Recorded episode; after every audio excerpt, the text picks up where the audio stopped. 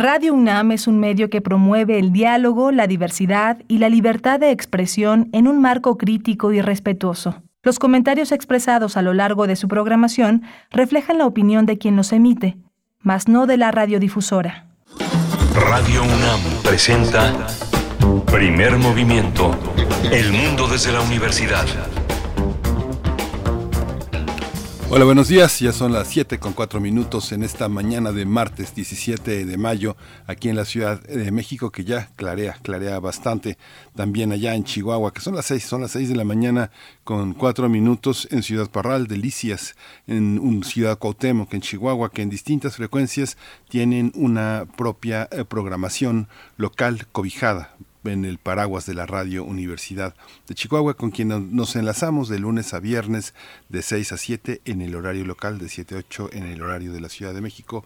Hoy, está, hoy estamos eh, aquí en la Ciudad de México, en Adolfo Prieto 133, Arturo González, al frente de la, de la, de la cabina, de las controles de la de nuestra eh, de nuestra consola para hacer posible la conexión con primer movimiento. Está Rodrigo Aguilar en la producción ejecutiva Violeta Berber ya desde muy temprano eh, en la en la cabina también en la producción en la, en la, asistencia de producción. Está mi compañera Berenice Camacho al frente del micrófono al frente de primer movimiento. Buenos días Berenice Miguel Ángel Quemain, muy buenos días. Buenos días al equipo y a toda la audiencia de Radio UNAM. Les saludamos también, por supuesto, en el 96.1 de la frecuencia modulada y el 860 de AM en esta mañana de martes que tendremos un inicio con música, curaduría musical a cargo de Edith Citlali Morales. Les recuerdo que ella es violinista, comunicóloga, gestora cultural e investigadora musical y estará en un momento con nosotros. Vamos a tener también las, eh, la muestra fotográfica Edificando el Espíritu, Construcción de SEO en Imágenes 1950-1954 con Ernesto Peñalosa. Él es el curador de esta exposición de la que vamos a hablar en unos minutos. Tendremos la participación este martes de Federico Navarrete, historiador, antropólogo e investigador del Instituto de Investigaciones Históricas de la UNAM, para hablar de el idioma y los dialectos, un poco del seguimiento que nos ha dado eh, en las últimas entregas de las temáticas de las últimas entregas, así es que estará hacia el cierre de esta hora Federico Navarrete. Vamos a tener también la presencia del doctor Lorenzo Meyer. Hoy es martes de Meyer y el análisis de la historia, la política, el mundo a través de la mirada de Lorenzo Meyer que hoy toca el turno. El round de sombras ha titulado su participación La cumbre de las Américas, toda esta, toda esta deliberación en torno a la, a la multitudinaria participación igualitaria en las mismas condiciones de todos los países de América Latina. Qué buen título, Round de Sombras, en lo que tiene que ver con la Cumbre de las Américas. Tendremos después en nuestra nota nacional una conversación con la periodista Isela Lagunas. Ella es periodista de investigación que ha destacado por su labor en temas relacionados con la corrupción. Desde 2013 investiga los manejos del metro de la Ciudad de México. Publicó recientemente, bueno, hace ya un año, año y medio, tal vez más, eh, el libro a través de Planeta, el libro titulado Línea 12, Crónica de una tragedia anunciada y estaremos conversando con ella acerca de la cuestión del peritaje de la línea 12, este tercer reporte, pues que ha generado tanta polémica y tantos elementos para la discusión pública, así es que vamos a tener la perspectiva periodística de Isela Lagunas. Sí, justamente Claudia Sheinbaum dijo que no había un método científico que avalara este informe de la DNB, así que va a ser interesante. El propio presidente respalda esa, esa serie de ataques, de rechazos a la postura de Claudia Sheinbaum. Hoy Berenice Camacho tiene la selección musical y poética de esta mañana en la tercera hora de primer movimiento. Es el aniversario de Alfonso Reyes, el natalicio de Alfonso Reyes y por ahí va la poesía de esta mañana. Tendremos después en la mesa del día feminicidios en México, las desapariciones, impunidad, la memoria y la justicia. Vamos a abordar esta cuestión con Carla Salazar. Ella es doctora en filosofía del trabajo social con orientación en políticas comparadas de bienestar social, especialista en temas de resiliencia ante violaciones de derechos humanos, colabora, colaboradora investigadora del CRIM, el Centro Regional de Investigaciones multidisciplinarias de la UNAM. Así es que, bueno, muchos temas importantes, interesantes. Les invitamos a participar en redes sociales. Nosotros vamos directamente con nuestro reporte de cada martes sobre COVID-19. COVID-19. Ante la pandemia, sigamos informados. Radio UNAM. La Secretaría de Salud informó que en la última semana se registraron 148 nuevos decesos, por lo que el número de lamentables fallecimientos por la enfermedad de COVID-19 aumentó en México a 324.611. El informe técnico que ofrecen las autoridades sanitarias en este mismo periodo registraron 6.351 nuevos contagios, por lo que los casos confirmados acumulados aumentan a 5.751.579, mientras que los casos activos estimados en todo el país por la Secretaría de Salud son ya 7.061. En información internacional, Corea del Norte movilizó al ejército para que ayude a distribuir medicamentos para enfrentar la ola de COVID-19. Hasta ahora, las autoridades de ese país han reportado 50 decesos por esta enfermedad que provoca el coronavirus SARS-CoV-2 y este fin de semana fueron reportados 296.180 casos nuevos. Las autoridades de Pyongyang informaron que para controlar la pandemia todas las provincias, ciudades y distritos del país han sido totalmente confinados y las unidades de trabajo, producción y residenciales aisladas entre sí desde la mañana del 12 de mayo mientras se lleva a cabo un examen estricto e intensivo de todas las personas.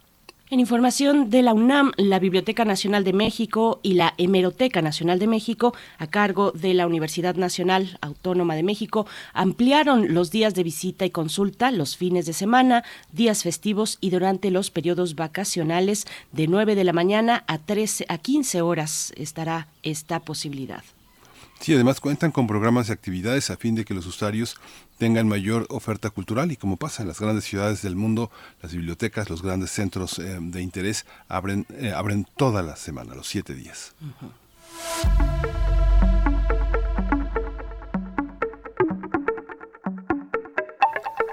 Vamos con recomendaciones culturales. El Museo Universitario de Arte Contemporáneo, el MUAC, presenta hasta el 12 de junio en su sala 1 la exposición Materna entre el síndrome de Estocolmo y los actos eh, de producción, exposición colectiva en torno a las formas de representación de la maternidad en el arte. La muestra se puede visitar de miércoles a domingo en el MAC con un horario de 11 a 6, de 11 de la mañana a 6 de la tarde, así que no hay pretexto, hay que visitar esta exposición tan polémica, tan interesante, interesantísima.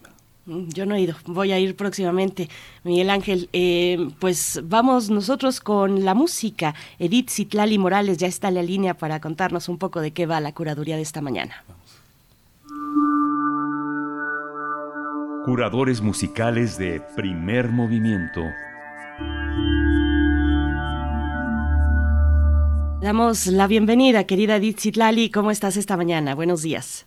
Hola, querida Berenice, Miguel Ángel, amigas y amigos de primer movimiento. Muy buenos días. Ya ando por acá, muy contenta como todos los martes para compartir un poco de música con ustedes. Y bueno, dicen por ahí que lo prometido es deuda. Y hoy querida Berenice, es día de saldar mi deuda contigo. ¿Cómo ves? Ya vi. ahora, exactamente, ahora verás, te cuento, te platico y a todos, a todos nuestros radioescuchas.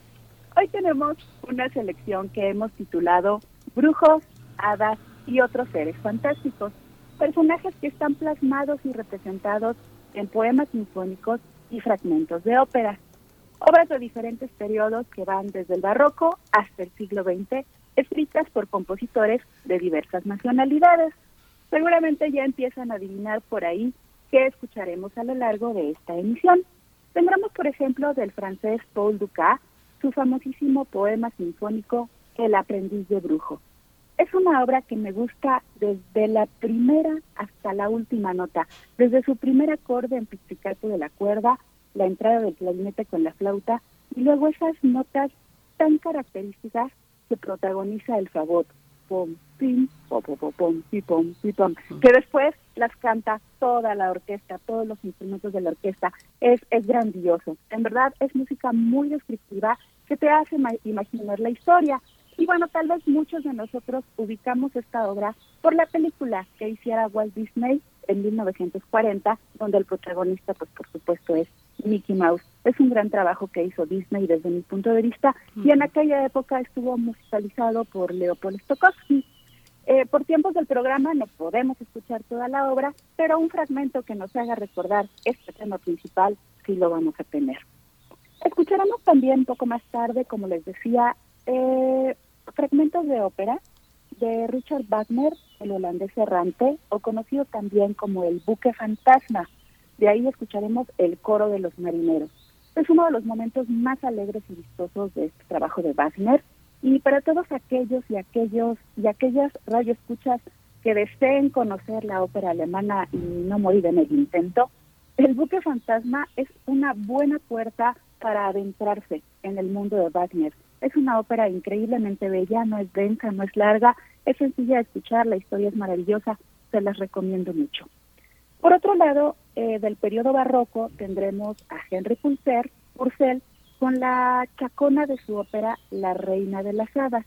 Esta partitura está basada en El sueño de una noche de verano de Shakespeare. Escucharemos el fragmento final, que espero que les guste.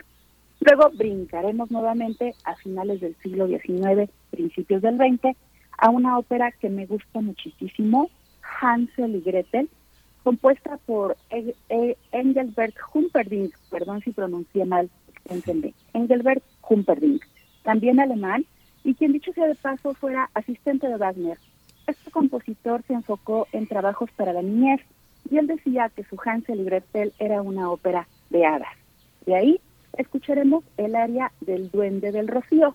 Durante este extracto, el duende pues deja caer gotitas de rocío sobre los ojitos de los protagonistas para despertarlos por la mañana.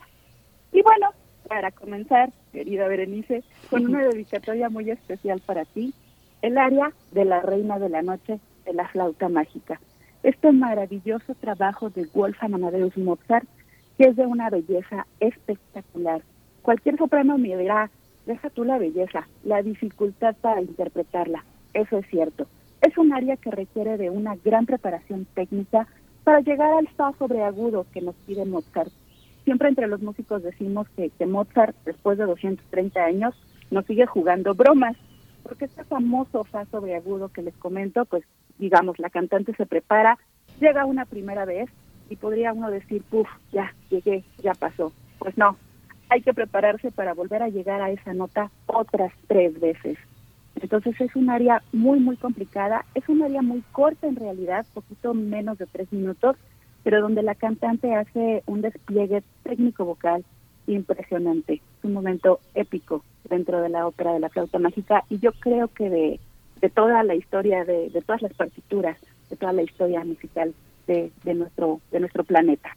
Pues así la propuesta para hoy de brujos, hadas y otros seres. Felicia Miguel Ángel, ¿qué les parece? Pues, es muy interesante. Y nos parece que nos consientes mucho cada martes, querida Edith Zitlali, y te lo agradecemos. También la audiencia siempre te envía sus comentarios a través de redes sociales, Miguel Ángel. Sí, bueno, sí, eh, eh, alguna vez haremos alguna mesa dedicada a, a ver cuándo, qué usó Disney de la música clásica y por qué estas bandas sonoras son tan, son tan criticadas, son tan vistas como una, una visión eh, eh, mediocre ¿no? de la música sinfónica de una empresa tan poderosa, ¿no? Como no ha podido construir, a pesar de que siempre las premian en los Óscares para legitimarlas, como no han podido construir una, una banda sonora poderosa ¿no? para sus películas, como no tienen esa enorme trascendencia de la música que llamamos clásica y la música académica, ¿no, Citlali? Sí, eh, puede ser, como, como bien dices, un, tema para, para una mesa de debate bastante, bastante interesante. Yo en lo personal considero que, que, Disney utiliza muchísimos recursos y quizás sea precisamente por tanta mercadotecnia y por la etiqueta que tenemos, ¿no? Para, para esa empresa. Pero la idea original de Disney era sí un poco tomar la música académica para representarla con, con, con sus dibujos. Yo humildemente considero que no es una mala idea, por el contrario, es una manera de llegar eh, eh, con los niños sobre todo, me parece que es una manera inteligente y además Disney no escatima. Disney tiene sus bandas sonoras con las mejores orquestas, con las mejores orquestas, con London Philharmonic, con como este eh, en los en los 40 con Leopold Stokowski, realmente son son trabajos bastante bastante bien hechos de muchísima calidad.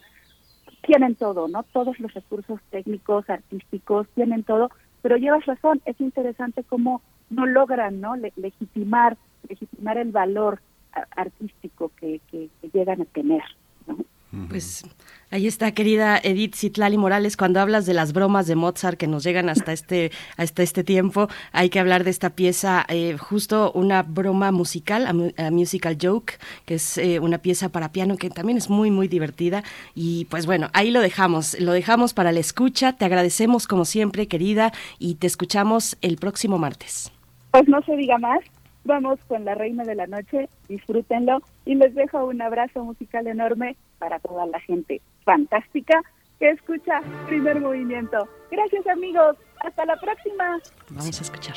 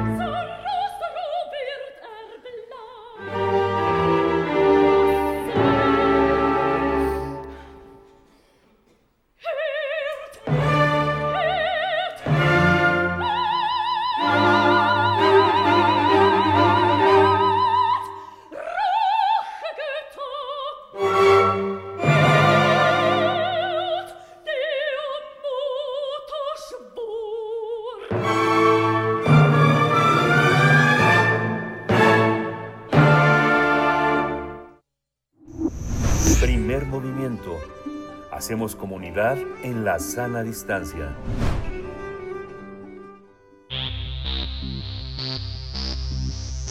De festivales, ferias y más. Recomendaciones culturales.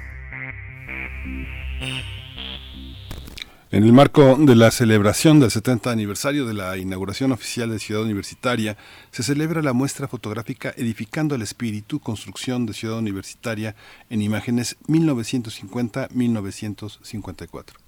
La exposición fue inaugurada el pasado 13 de mayo y permanecerá hasta el 31 de julio de 2022 en la Isla del Saber, ubicada en la tienda UNAM de 9 a 20 horas. La exposición se compone de 50 imágenes que muestran el proceso constructivo de nuestra máxima casa de estudios.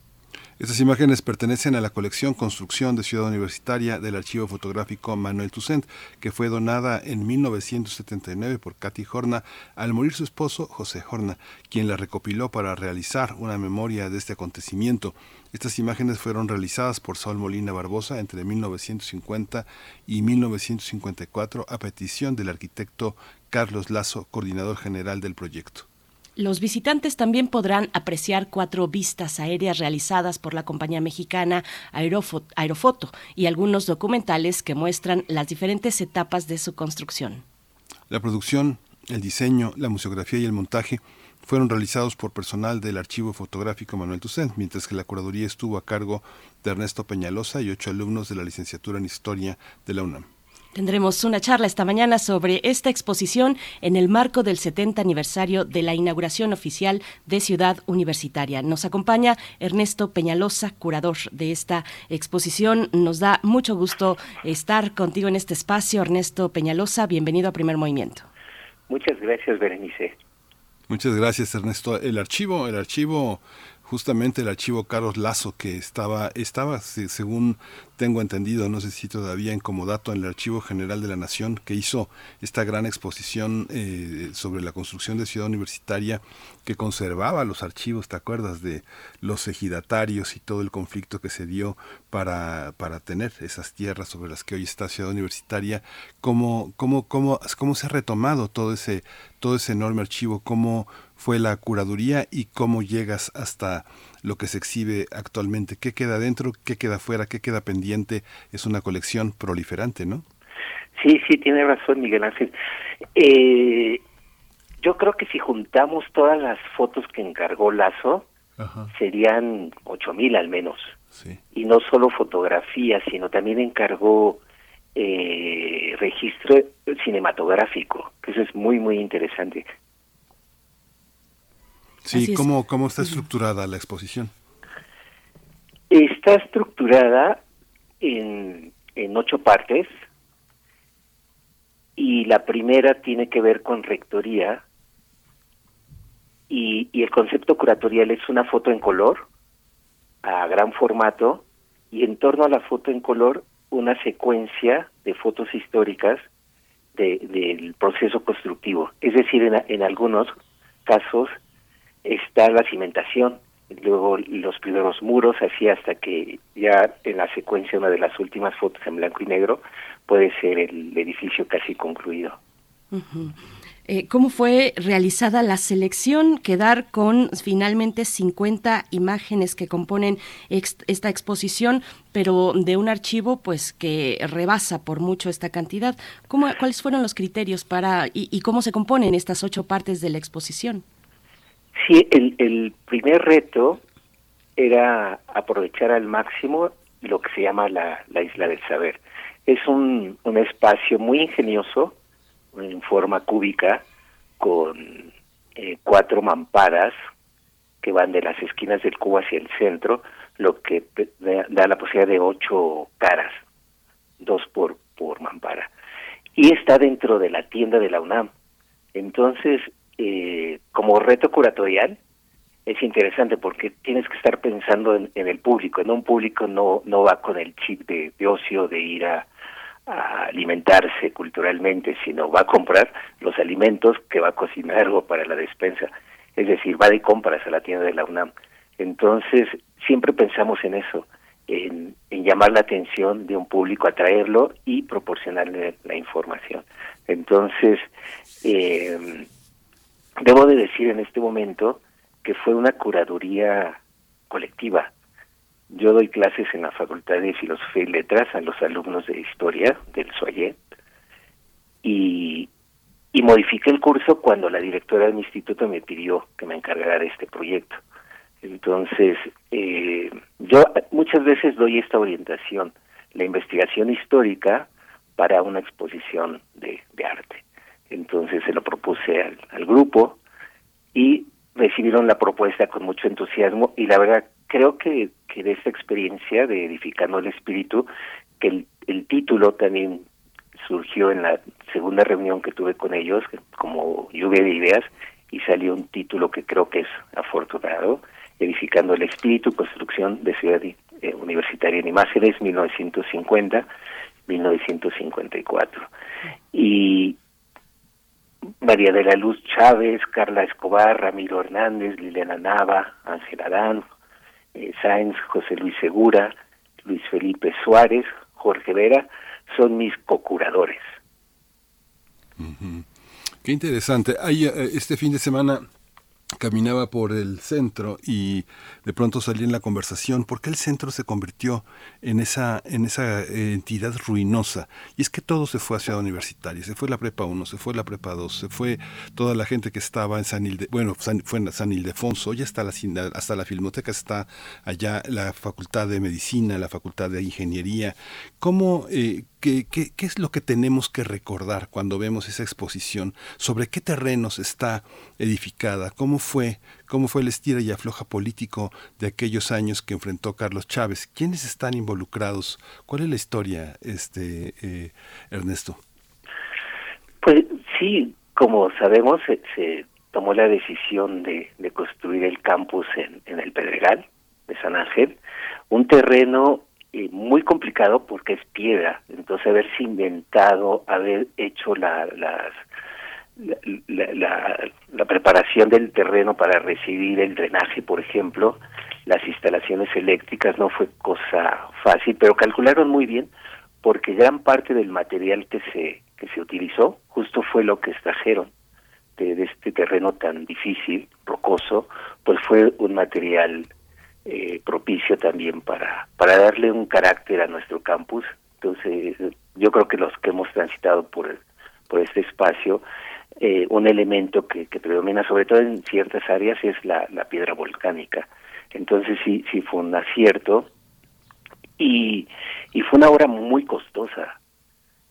Y, y creo que también, contestando más concretamente tu, tu pregunta, es una época en que hubo mucho dinero en el país, el milagro mexicano, sí, el famoso milagro mexicano que propició sustitución de importaciones, una industrialización en varios sectores que no que no existía y, y una un interés político también. Se dice que, que es el momento en que la revolución se baja del caballo y se monta el Cadillac. Sí, Miguel Alemán, el primer presidente que no es militar, es un egresado de la universidad, de la Facultad de Leyes. Entonces sí hay como esta voluntad de, de, apoyar este programa que, que estaba en el ámbito. Unos años antes se habían construido ciudades universitarias en, Europa, la de Madrid, por ejemplo, y en un congreso en Guatemala, eh, en el 48, también se, se, en una asociación de universidades se convoca a, los países latinoamericanos que construyan sus campus. Entonces sí hay como una tendencia internacional y en esto eh, se, evalúa en México y se decide concretar un proyecto que estaba en el aire desde finales de los años 20, después va a haber un, proyecto de, tesis de dos alumnos brillantes para construir una ciudad universitaria en Huipulco. Entonces es como una serie de circunstancias propicias para que finalmente eh, a finales de los 40 se inicie la, la preparación del terreno y para 1950 se coloca simbólicamente la primera piedra. Eh, profesor Ernesto Peñalosa, la fotografía del cartel de la exposición es una fotografía amplia, abierta, que nos deja ver el campus central, el corazón, eh, las islas, eh, vaya, la facultad de filosofía, la de derecho. ¿qué, ¿qué, vamos a encontrar en estas fotografías? Tenemos tal vez acercamientos, fotografías o enfoques más cercanos que nos puedan dar cuenta probablemente de los trabajadores, de las máquinas, de cómo se vivió esta construcción inicial del campus de Ciudad Universitaria. Exactamente.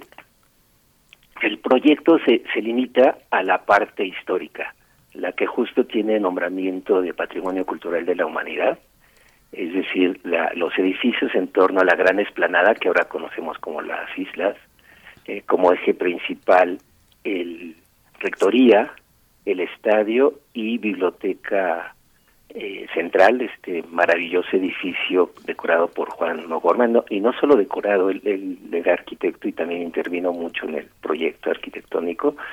Y después, eh, y con esto eh, contexto, contesto la, la, una pregunta anterior sobre los núcleos temáticos, son estos edificios. Luego, eh, el que va de la Facultad de Filosofía a Economía, pasando por Derecho, que en su momento se jactaban mucho de la longitud de, de, esta construcción, quizá la más larga hasta ese momento, luego está lo que se llamó la isla, eh, perdón, el edificio de, ciencias, que ahora es la Torre de Humanidades, el pabellón de rayos cósmicos, este eh, es un, un edificio, una construcción bellísima, proyecto de, de Candela, y hacia el otro lado está la Facultad de Ingeniería, de Arquitectura y el Museo Universitario. Ese es un es el recorrido que proponemos con la con la exposición.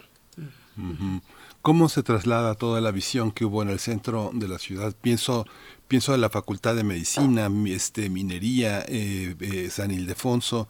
¿Cuál es la visión que se traslada de una pintura inicial en la fundación de la universidad en el siglo XX hacia la fundación de la ciudad universitaria? ¿Qué es lo que se recupera? Sí, bueno, se, se, recupera la, tradición y, planta docente y, alumnado que, iba al, centro. Estaban en diferentes edificios históricos las facultades y esto fue muy complejo, muy complejo. Eh, eh, ahora estamos conmemorando los 70 años, de, en realidad no de la fundación oficial, sino del día de la dedicación. Y justo no le no, no puedo hacer una inauguración porque no estaba concluido al 100%, en obra negra sí, por supuesto, y muy avanzados los, la, parte final de la construcción, los acabados finos, pero no, no, no todas las instalaciones de alumbrado, de, de, pizarras, de, de, bancas, de, o sea, tardaron todavía dos años en el proceso de traslado de las facultades eh, del centro a Ciudad Universitaria. Entonces sí fue, fue un proceso largo, además coincide justo con el cambio de, gobierno. Eh, Miguel Alemán deja la presidencia una semana después de esta gran ceremonia, una, una ceremonia que duró casi todo el día. El programa empieza a las 11 de la mañana con un desfile de, bueno, eh, honores al presidente, desfile de togados, etcétera, conciertos y por cierto uno, uno de los de lo que se de la música que se interpretó, además de la Aleluya de Handel, fue la eh, obertura 182 de, de, Tchaikovsky, que es conocida como primer movimiento, como, el nombre del programa, y luego por la tarde se traslada la ceremonia de, la explanada al estadio. Entonces eh, fue un día, el 20 de noviembre del 52, de, de dedicación a las muchas actividades que se iban a realizar en, en el campus. Y yo creo que en, en, el interés principal es propiciar la, interdisciplina, concentrar las diferentes eh, facultades, propiciar un diálogo entre las ciencias y las humanidades. O sea, hay muchas razones que, que fueron eh, como propicias para, para este momento, que sin duda yo creo que, que hay muchas, muchas cosas por las cuales sentirnos orgullosos en este país y una sin duda es eh, nuestra ciudad universitaria, una de las más hermosas y eficientes del mundo. Profesor Peñalosa, sobre las imágenes aéreas, ¿cuál es la historia de esas fotografías que nos dicen de, del terreno, del trazo, estas cuatro vistas aéreas que, como decíamos en la introducción, fueron realizadas por la compañía mexicana Aerofoto? ¿Qué nos puede comentar sobre estas cuatro eh, tomas? Sí, fíjate que en, este proyecto de, curaduría que hay una investigación histórica, bueno, muy, muy fuerte, con tiempo limitado, pero sí nos, nos dividimos muy bien las tareas. Y la gran sorpresa es la figura del arquitecto Carlos Lazo.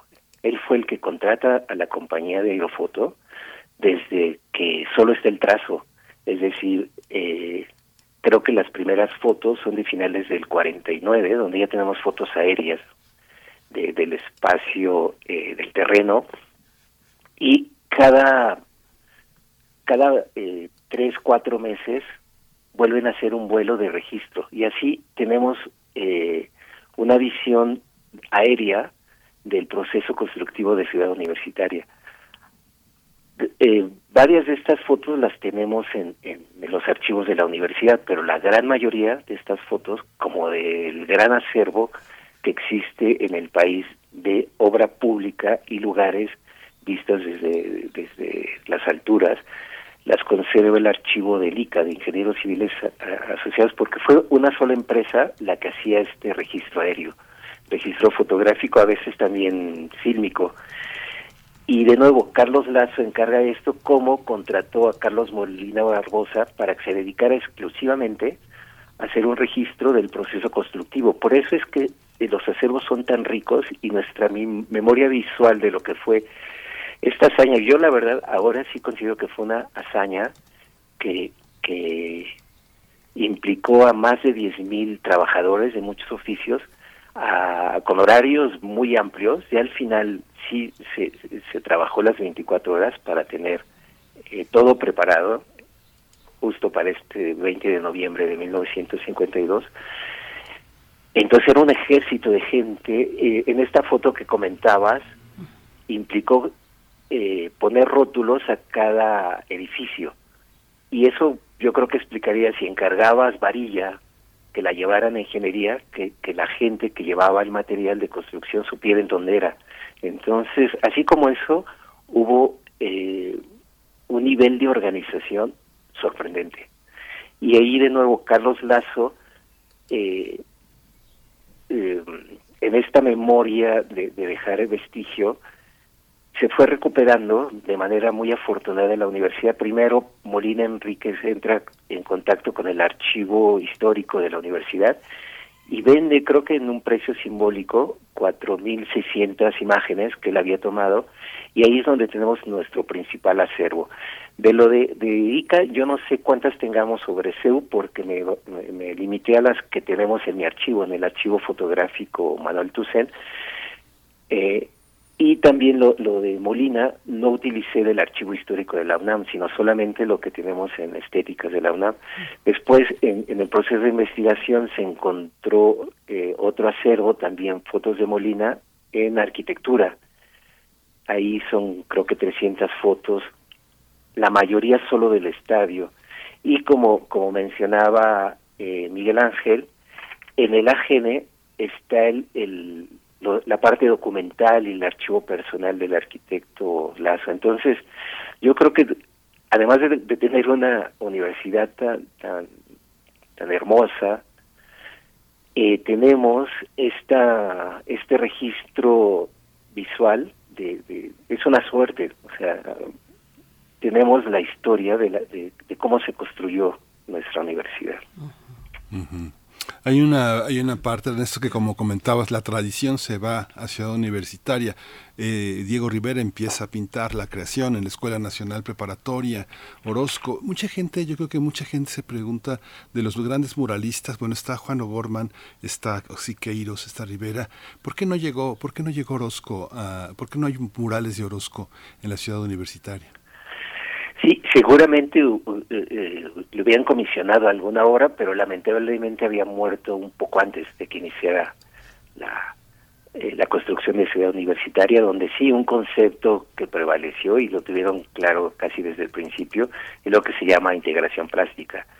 Siempre eh, se pensó en, en, en decorar, decorar nuestro campus y se invitó a los artistas más importantes en ese momento la, la fama de Diego Rivera y Siqueiros, por ejemplo, que sí están presentes, pues era, yo creo que su mejor momento, ya era de consolidación, ya tenían detrás un, una obra que los avalaba y, exposiciones internacionales, etcétera. Entonces, cuando eh, se les invita a participar en este proceso de decoración, que va más allá, era integrar su obra a, en un concepto constructivo también. Entonces, eh, Diego Rivera fue el más eh, el más activo y polemiza además, ¿no? O sea, en, en, esta tendencia funcionalista que a él no le gusta nada, él propone que se siga una línea muy nacionalista, eh, usando en mayor extensión estos materiales como la piedra volcánica, una decoración como la que propuso Juan O'Gorman, que, que a Diego Rivera le fascinó y dijo por ahí es el camino o por ejemplo los los frontones que, que evocan de alguna manera las formas piramidales, en, sobre todo en ciertos ángulos, y, y empieza un debate, un debate sobre lo que se está construyendo y lo que él quisiera que, que se definiera en este gran eh, proyecto.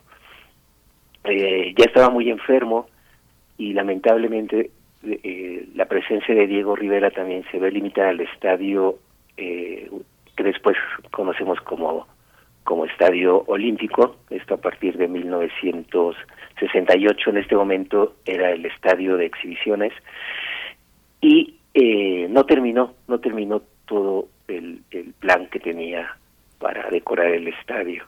Entonces sí, este es un, un, un gran tema que también trataron los alumnos, eh, encontramos mucha información.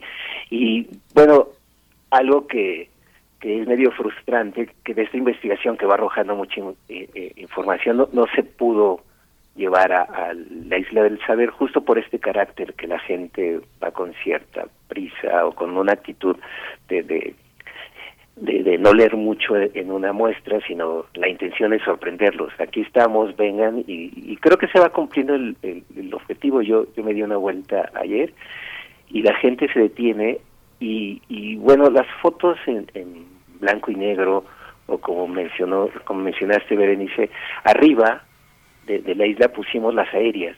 Entonces eso llama la atención. Creo que la, la, la imagen en blanco y negro tiene eso como nostalgia, algo que, que a todos nos, nos despierta curiosidad. Entonces ya te, te enteras del tema, ves la, las fotos en gran formato, en color ya del edificio terminado, y luego detrás de, de, este edificio magnífico, pues eh, ofrecemos en, en, en, display, en exhibición, eh, secuencia, secuencia de, de seis, ocho fotos sobre eh, los pasos que, que fueron dando en la, en la edificación.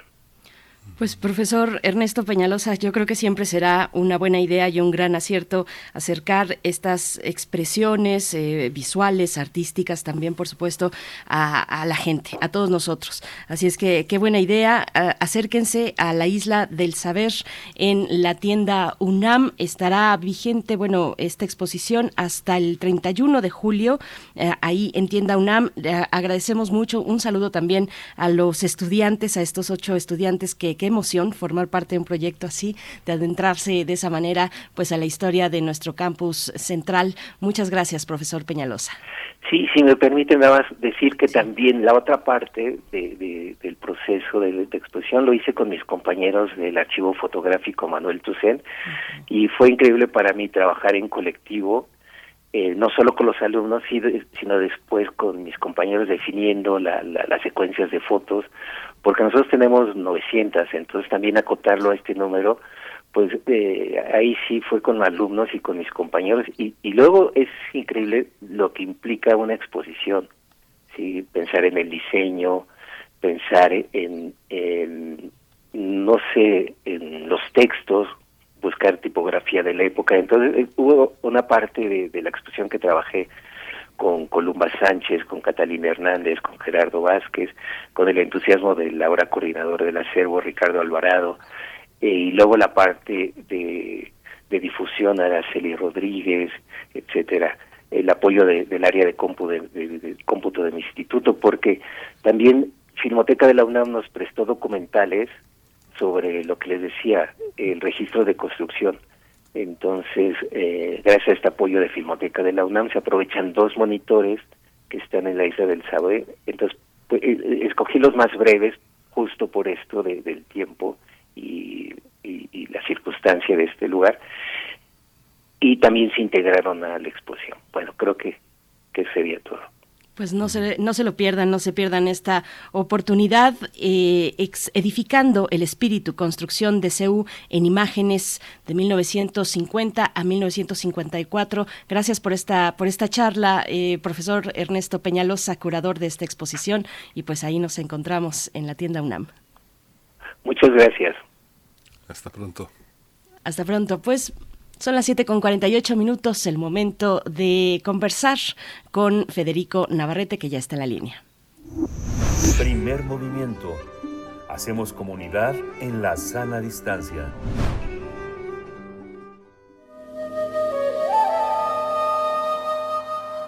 Nuevas historias para un nuevo mundo.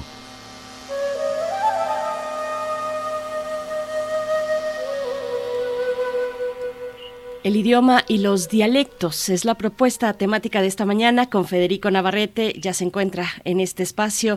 Él es, historiador, antropólogo e investigador del Instituto de Investigaciones Históricas de la UNAM y siempre nos da mucho gusto contar contigo aquí en Primer Movimiento. Querido Federico Navarrete, buenos días.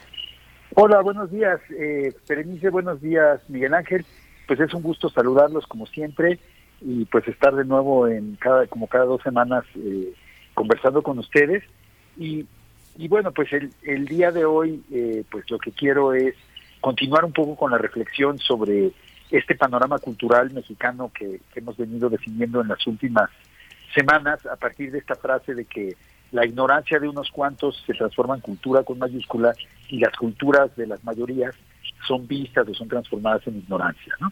Y, y hemos hablado de ejemplos que tienen que ver con el idioma español, porque justamente, bueno, el idioma español y los otros idiomas que se hablan en nuestro país, porque justamente es justamente alrededor de la de, los idiomas, de las lenguas, de las formas de hablar, de las palabras que se que se, que se establecen muchas de estas distinciones eh, jerárquicas en nuestra sociedad, ¿no?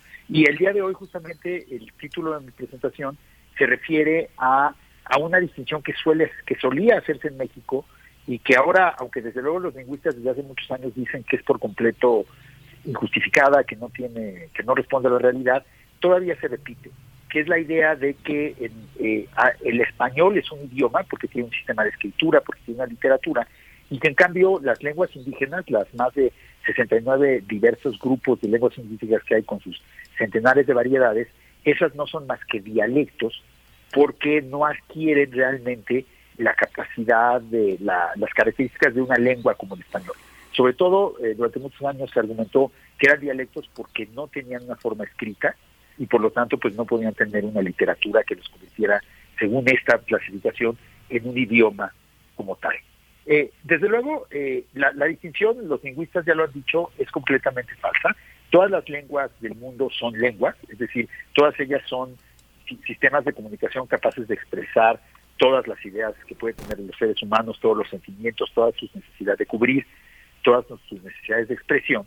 Y, e inclusive la distinción de que hay algunas que tengan un sistema de escritura y otras que no, eh, no es fundamental para los lingüistas, porque para los lingüistas finalmente eh, la expresión fundamental de la lengua es la lengua hablada, ¿no? La lengua que realmente existe es la hablada y la escritura pues es una manifestación diferente que, que obedece a otras eh, criterios, pero que no determina realmente a la lengua en sí misma, ¿no? El, este, entonces, bueno, en ese sentido, el hecho de que el español tenga escritura y las demás lenguas supuestamente no, pues no marca una diferencia en términos lingüísticos. Eh, por otro lado, eh, no hay que olvidar también que nosotros hablamos un dialecto del español.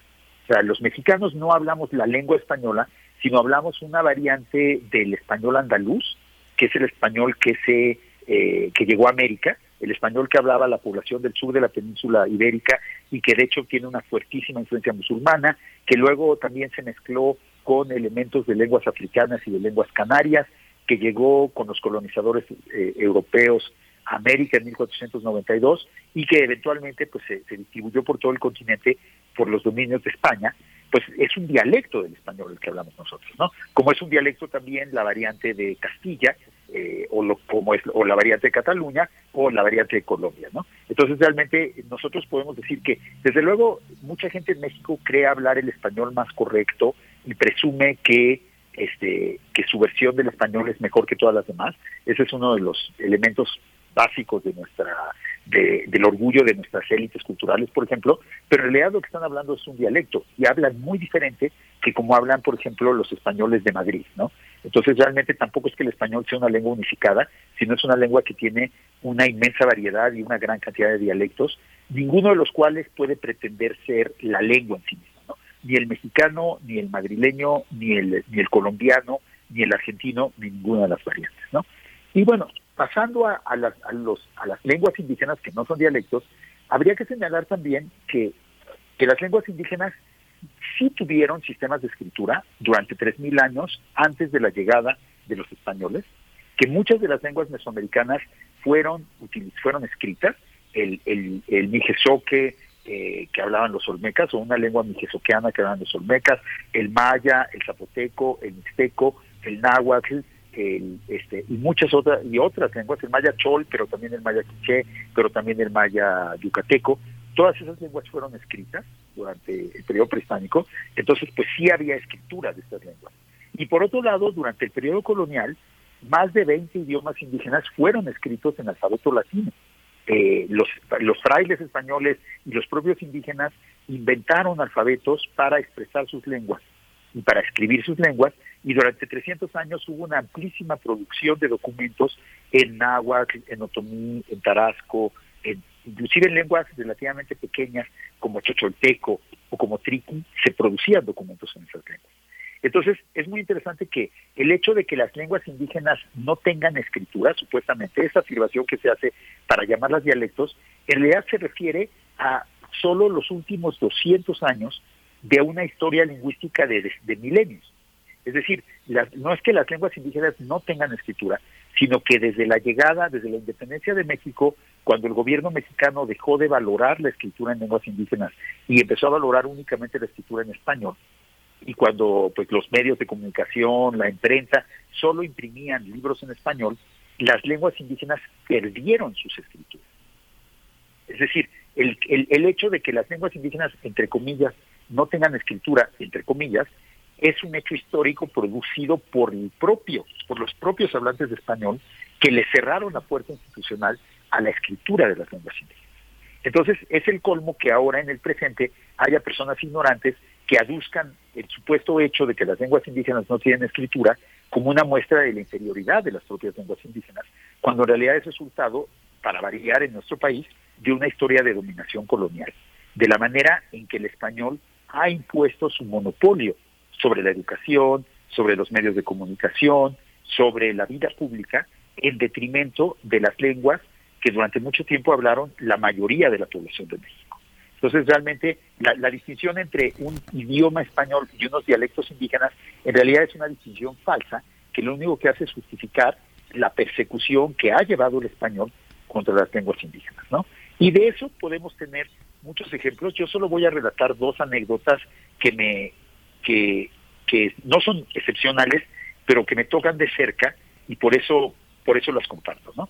la semana pasada estaba yo en Oaxaca con una maestra eh, Ayuk, que da clases en una comunidad zapoteca en la Sierra Norte de Oaxaca, y que es una maestra, en una, da, da clases en una escuela comunitaria y es una persona muy comprometida con las lenguas indígenas y con la educación bilingüe en lenguas indígenas. Y ella me contaba que en los años 90, cuando ella fue a la secundaria, era castigada físicamente por hablar ayuk en la escuela que los castigos convenían en obligarla a darse de golpes contra la pared, en obligarla a cargar piedras pesadas durante largos periodos de tiempo hasta que los brazos le dolían de una manera terrible y en humillarla públicamente por usar la lengua yuca. Yo ya había leído que durante el siglo XX en las escuelas oficiales de México se castigaba a los alumnos que hablaban lengua indígena. Sin embargo, la anécdota que me contó esta maestra pues me conmovió profundamente porque pues ella misma la vivió en carne propia y porque no es algo que sucedió hace más de 30 años. Es una cosa que sucedió hace pocas décadas y lo que nos demuestra es que aún desde los, desde los últimos 30 años que el gobierno ha reconocido la importancia de la educación en lenguas indígenas, que ha habido todo un esfuerzo por formar maestros en lenguas indígenas y por dar educación en lenguas indígenas, aún hoy, hace, aún hace 30 años, en la escuela se seguía castigando a quienes hablaban una lengua que no fuera el español. Y la otra anécdota, que es más o menos de esa época, y ya con esto termino la, eh, bueno, quisiera que comentáramos un poco la presentación de hoy. Este, la otra anécdota que les quiero compartir es una anécdota de nuestra casa de estudios de la universidad, que en los años 90 justamente también, más o menos al mismo tiempo que estaban golpeando y castigando físicamente a esta, a esta joven por hablar a Yuke en la escuela, en, en la Universidad Nacional Autónoma de México se abrió un posgrado en estudios mesoamericanos, que fue una gran innovación porque era un nuevo tipo, una nueva manera interdisciplinaria de, estudiar la historia, la arqueología, la lingüística, la cultura de los pueblos indígenas y porque implicaba una apertura de la universidad hacia la tradición mesoamericana, por eso el posgrado en estudios mesoamericanos. Y bueno, ese posgrado tenía básicamente como profesoras y profesores a los investigadores y las investigadoras de la UNAM, a las profesoras y profesores de la UNAM, que son en su mayoría pues eh, hispanohablantes de la Ciudad de México o de las ciudades de México. Y entre sus primeros alumnos, este posgrado recibió a un joven de origen tzotzil, que hablaba español como su segundo idioma, porque venía de una comunidad, había su lengua materna era precisamente el maya tzotzil de Chiapas. Y cuando fue recibido, este alumno que iba a hacer una tesis sobre la cultura tzotzil, sobre su propia cultura, una investigadora de la UNAM le dijo que por favor se cuidara mucho de escribir español 100% correcto, porque en el posgrado de estudios mesoamericanos no iban a tolerar tesis mal, mal escritas o que, o que no fueran escritas con, con el español, con la corrección absoluta en el español. A mí cuando me contaron esta anécdota hace 30 años me, me, indignó y ahora me, me, indigna aún más, porque me impresiona cómo aún en un posgrado dedicado a los estudios mesoamericanos y a las lenguas indígenas, con un alumno que es hablante de lengua indígena y que va a hacer su tesis sobre la lengua indígena, sobre, sobre su cultura y sobre la mayor parte de su trabajo va a hacer investigación en su propia lengua, se le exige que hable español como si hubiera nacido en la Ciudad de México y como si fuera un hispanohablante monolingüe. Eso en un posgrado en estudios mesoamericanos en la universidad. Esto significa que para los universitarios académicos es más importante este supuesto buen uso del español que la interacción cultural con sus propios estudiantes. Y por otro lado señala otra cosa, la investigadora que le exigió al, al, al joven Sotzil, al estudiante Sotzil, al doctorante Sotzil, que hablara buen español, ella misma no hablaba maya. Y había dedicado toda su carrera a hacer estudios de los mayas sin hablar maya, y entonces ella era monolingüe y no hablaba la lengua que estudiaba y le exigía a la persona que sí hablaba la lengua que estudiaba y que era bilingüe que pudiera escribir como si fuera monolingüe como ella. De nueva cuenta, en otra anécdota, la ignorancia de esta, de esta investigadora se transformó en su cultura y transformó la cultura de su estudiante, de su doctorante, en ignorancia, porque no reconoció que pudiera hablar una manera diferente de español por ser hablante también de socio. Entonces, pues esa es la realidad que subyace la expresión de la, la, falsa distinción entre idioma, el idioma español y los dialectos indígenas. Sí, pues ya nos tenemos que ir, Federico, pero ya les espantaste el angelito a todos los que se consideran descendientes de los virreyes y queda como enigma, queda como enigma este, esta ilustre investigadora tan respetada, ¿no? Pero es una anécdota que, que vale la pena reconsiderar. Muchas gracias, Federico Navarrete. Gracias, hasta luego. Hasta pronto. Nos despedimos así de la Radio Universidad de Chihuahua. Nos vamos directo al corte, ya estamos sobre la hora. Vámonos. Síguenos en redes sociales. Encuéntranos en Facebook como Primer Movimiento y en Twitter como arroba PMovimiento. Hagamos comunidad.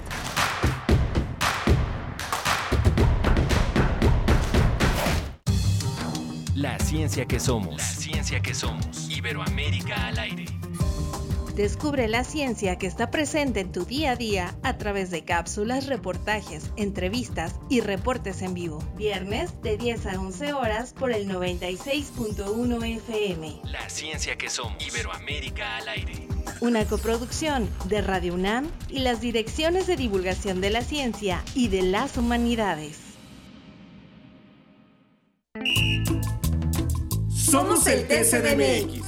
Y seguro nos conoces por qué. Somos el árbitro antes, durante y después de una elección en la Ciudad de México. Verificamos las decisiones en pueblos y barrios originarios, partidos políticos y de participación ciudadana. Date cuenta, protegemos tus derechos político-electorales. Tribunal Electoral de la Ciudad de México, garantizando justicia en tu elección. Es la hora de la verdad, la prueba reina del sabor y la salud. Y arrancan. Ni las trampas del chescolín detienen al elotito. La fresa toma la delantera con su potencia natural. La media naranja reparte cariñitos.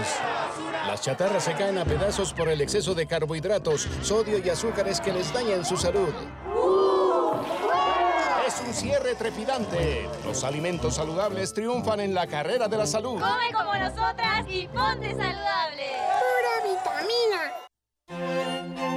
Entre tu mente y el corazón, Tienes una herramienta tan poderosa que es capaz de cautivar ambas al mismo tiempo. Es tu lengua. Radio UNAM te invita a dominar el miedo a los oyentes y explorar las posibilidades de las palabras en él. Curso intensivo para hablar en público y dominio de la voz. Aprende a transmitir tus ideas con claridad. Imparte Sergio Rued. Sábados de las 9 a las 12 horas a través de Zoom. Del 25 de junio al 23 de julio. Informes e inscripciones a cursosrunam.gmail.com. Hay literalmente un mundo de diferencia entre abrir la boca y hablar. Radio UNAM. Experiencia sonora.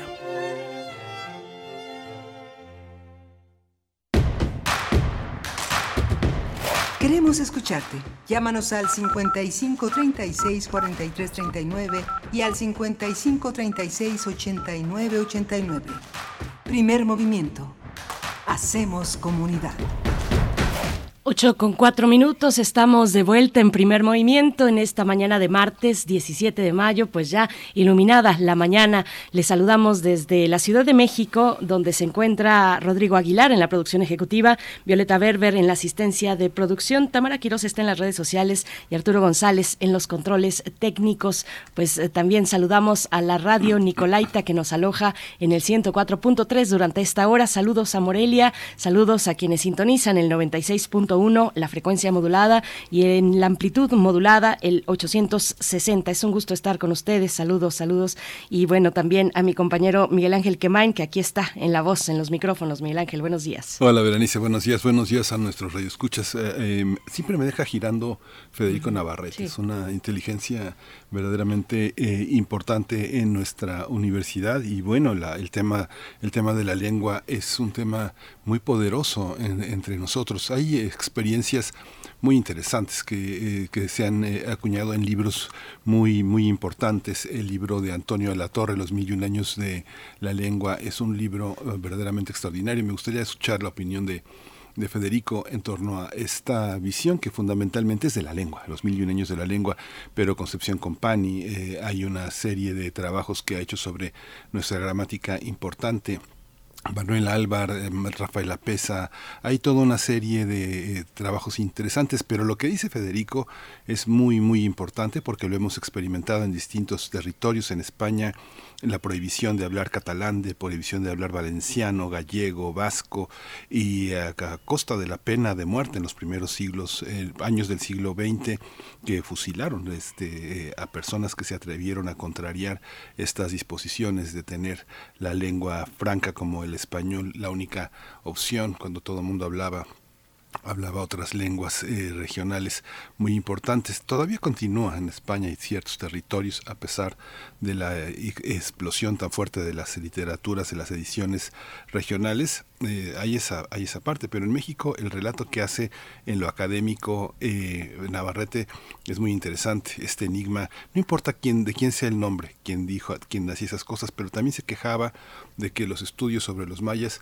solo se publicaban en inglés, o sea, y, negando la posibilidad de una lengua eh, como el maya, eh, de un hablante, eh, de un tzotzil, en este caso la referencia de Navarrete, es paradójico, pero bueno, de esas paradojas estamos hechos y justamente desanudarlas es la tarea del espíritu y la tarea de la mente y la tarea de la ciencia. ¿no? Por supuesto, siempre se nos quedan eh, varias cuestiones en la punta de la lengua cuando estamos conversando con Federico Navarrete y además el tiempo pues es implacable. En radio tuvimos que irnos al corte, pero yo creo que hay todavía mucho que explorar. Ojalá que eh, el mismo Federico eh, quiera compartir en las siguientes entregas, pues dar dar seguimiento. Él mismo apuntaba ya, como lo dices, pues a momentos muy emblemáticos del el borramiento de las lenguas indígenas y de la cultura indígena con ello. en los tiempos de las campañas nacionales de alfabetización, por ejemplo, en aquel momento el nacimiento del México moderno, la década, estamos hablando década de los 20 hasta los 40, eh, pensar en los contenidos, cómo estaban diseñados los contenidos de estas famosas cartillas eh, diseñadas para enseñar a leer y escribir, bueno, cómo se configuró todo esta, eh, ese proyecto de nación desde lo educativo que dejó de lado de esta manera, pues prácticamente criminal, matando a muchas, la posibilidad de muchas lenguas y de esta riqueza lingüística en México, pues sí, hay, hay que retomar la cuestión y es muy importante lo que hace Federico Navarrete aquí y en muchos espacios, eh, derribar estos mitos que, que son nocivos, que, que, además con eh, interpretaciones muy eh, valientes que nos dan la posibilidad de ver una fotografía mucho más completa de la cuestión indígena, Miguel Ángel. Sí, justamente. Y bueno, pero continuamos en esta, esta amplitud del orbe. Hoy vamos a tener a Lorenzo Meyer hablando de esta cumbre de las Américas que ha titulado Round de Sombras. Vamos a tratar este tema, bueno, no lo vamos a tratar, lo va a tratar él, va a hablar de esta, de todo este proceso que conducirá a una cumbre, eh, ojalá lo más ecuménica posible, lo más abierta y lo más incluyente, complejo, pero muy, muy importante la discusión, por lo menos, de este territorio. Y después seguirá una conversación sobre el peritaje de la línea 12 del metro eh, en la Ciudad de México. Vamos a pues explorar desde el punto de vista del periodismo de investigación que realiza Isela Lagunas, ella que muy temprano les comentábamos, eh, publicó hace ya varios meses atrás el libro Línea 12, Crónica de una tragedia anunciada eh, a través de Planeta Editorial. Pues vamos a tener esa visión, ese, ese ángulo desde pues una periodista que ha trabajado en temas relacionados con la corrupción eh, e investiga los manejos del metro desde el año 2013. Bueno, vamos a tener la posibilidad de platicar con Isela Lagunas, así es que quédense aquí en Radio UNAM. Iniciamos pues nuestras charlas de esta hora. Vamos con el doctor Lorenzo Meyer. Primer movimiento. Hacemos comunidad en la sana distancia. Nota del día. Doctor Lorenzo Meyer, muy buenos días, bienvenido como siempre a Primer Movimiento y qué buen título para esta, para esta entrega, para esta reflexión sobre la cumbre de las Américas, Round de Sombras. Lorenzo Meyer, bienvenido. Buenos días, eh, Berenice. Pues para una de las maneras eh, para entrar en este tema de la relación entre América Latina y los Estados Unidos es irse un poquitín a la historia y luego ya enfocarnos en el presente. La idea de una gran comunidad eh, en América vino en el siglo XIX como algo natural después de las independencias. La independencia norteamericana por delante, desde luego, que abrió muchos, muchos cauces eh, políticos en América Latina y en el resto del mundo. Cuando Simón Bolívar imaginó el futuro de América, pensó en la conveniencia de una gran fuerza política, económica, uniendo a todas las antiguas colonias eh, del imperio español en América, también eh, tuvo que tomar en cuenta obviamente a Brasil y a los Estados Unidos, pero no era muy claro que esas dos eh, grandes extensiones de América, una en el sur, otra en el norte, fueran naturalmente parte de lo que originalmente eh, se pensó como la antigua América española. Hubo discusiones, se eh, convocó a un congreso, el Congreso de Panamá, lo eligió Bolívar por ser la cintura más, la parte más delgada de la cintura del continente. Y se discutió ahí si se debía de invitar o no a Estados Unidos. Es cierto, era una república, iba adelante de el resto en su construcción nacional, que es dificilísimo el proceso, ahora lo sabemos, en algunas partes de nuestro continente aún quedan rezagos para eh, construir verdaderas naciones. Y la dinámica de todo esto es que las Américas no se unieron. México, por ejemplo, pensó en una alianza con eh, Colombia eh, ante la amenaza española. Esa era la que nos traía de cabeza la posibilidad de un regreso de España, de una reconquista española, sobre todo después de que se había derrotado a Napoleón en Europa y que eh, los países victoriosos pues eran bastante conservadores y veían que como natural que España reclamara el control de sus antiguas colonias eh, que se habían rebelado pero que no tenían derecho a rebelarse y que España tenía eh, posibilidades de recuperarlas. Bueno, ya era eh, fantasía, pero ahí entraba el tema de Inglaterra, la gran potencia marítima, que en realidad le importaba muy poco que España recobrara el control de América Latina, porque lo que a los ingleses les interesaba en, no era mantener eh, intactas las monarquías y sus dominios eh, en América, sino el comercio. Y entre menos atada estuviera América Latina, que entonces no se llamaba latina, sino eh, española, entre menos atada estuviera España, mejor para ella, porque el comercio, ella llevaba por delante el comercio y tenía todas las ventajas. Así que nunca se concretó la posibilidad de recuperar las colonias americanas, pero sí estaba ahí como una amenaza. México y Colombia trazaron planes para unirse militarmente y atacar Cuba para sacar esa base española de América que ah, eh, daba eh, ciertos temores a países que apenas estaban empezando a formarse como naciones. Cuba sí sirvió de base para atacar a México, pero fracasaron completamente los españoles en los 1820, fines de los 20, con su invasión a Tampico, y luego ya cada país latinoamericano se fue por su lado, eh, pero la idea ahí estaba, ahí estaba, y a final del siglo XIX, pues ya hay eh, posibilidades de una unión panamericana, y Estados Unidos, la sombra de Estados Unidos. ¿Qué hacer con Estados Unidos? Ahora sí, ya era una gran potencia, había derrotado a España en la guerra con Cuba, había invadido México y le había arrancado una parte, pero bien sustantiva de su territorio, había resuelto su guerra con su guerra civil la diferencia entre norte y sur y iba viento en popa toda vela para darle forma a una economía industrial.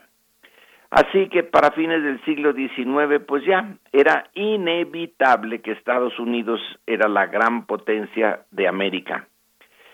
Y que cualquier tipo de unión o de organización entre las Américas, pues tenía que tomar en cuenta Estados Unidos eh, y de la Unión Panamericana se fue eh, formando algo más serio que la Segunda Guerra Mundial y sus consecuencias, la Guerra Fría, dieron por resultado la Organización de Estados Americanos. Ahí sí ya Estados Unidos es el país eh, clave.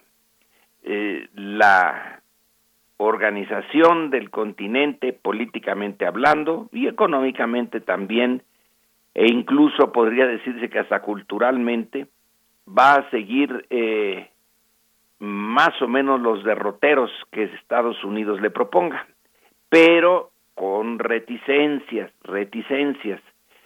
Siempre hay algunas resistencias en América Latina, a ese dominio que cada vez es más claro de los Estados Unidos, eh, pero pues la Guerra Fría es la guerra de la mitad del siglo XX y ahí ya se queda eh, pues bien marcado que América Latina su unificación requiere que Estados Unidos la acepte y Estados Unidos toma esa organización eh, que se crea después de la Segunda Guerra Mundial, la OEA, pues para continuar con su eh, lucha contra eh, la URSS y el, eh, la unión es entre muy desiguales, muy desiguales.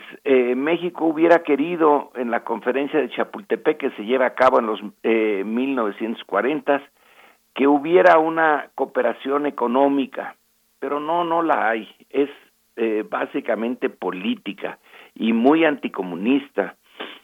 Y cuando eh, se enfrenta el caso de una pequeña Guatemala que intenta hacer una reforma agraria, bueno, se le viene el mundo encima, se organiza una pequeña invasión ya dirigida por los norteamericanos y abajo el gobierno de Arbenz. Ahí en América, políticamente, en toda América, solamente eh, se hace lo que los norteamericanos eh, quieren y permiten.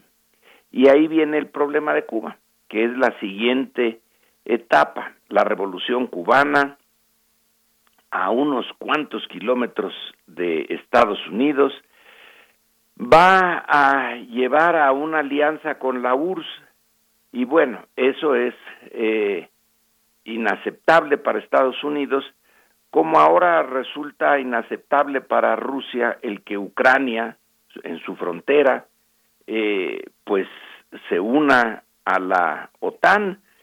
Y son temas muy complicados los de estas grandes potencias y su periferia eh, eh, política, geográfica, política, y México resiste en la medida de lo posible eh, la no ruptura de relaciones eh, diplomáticas con, con Cuba en los 1960, pues es un esfuerzo de López Mateos por mantener una cierta eh, grado de independencia en, en este entorno dominado por Estados Unidos.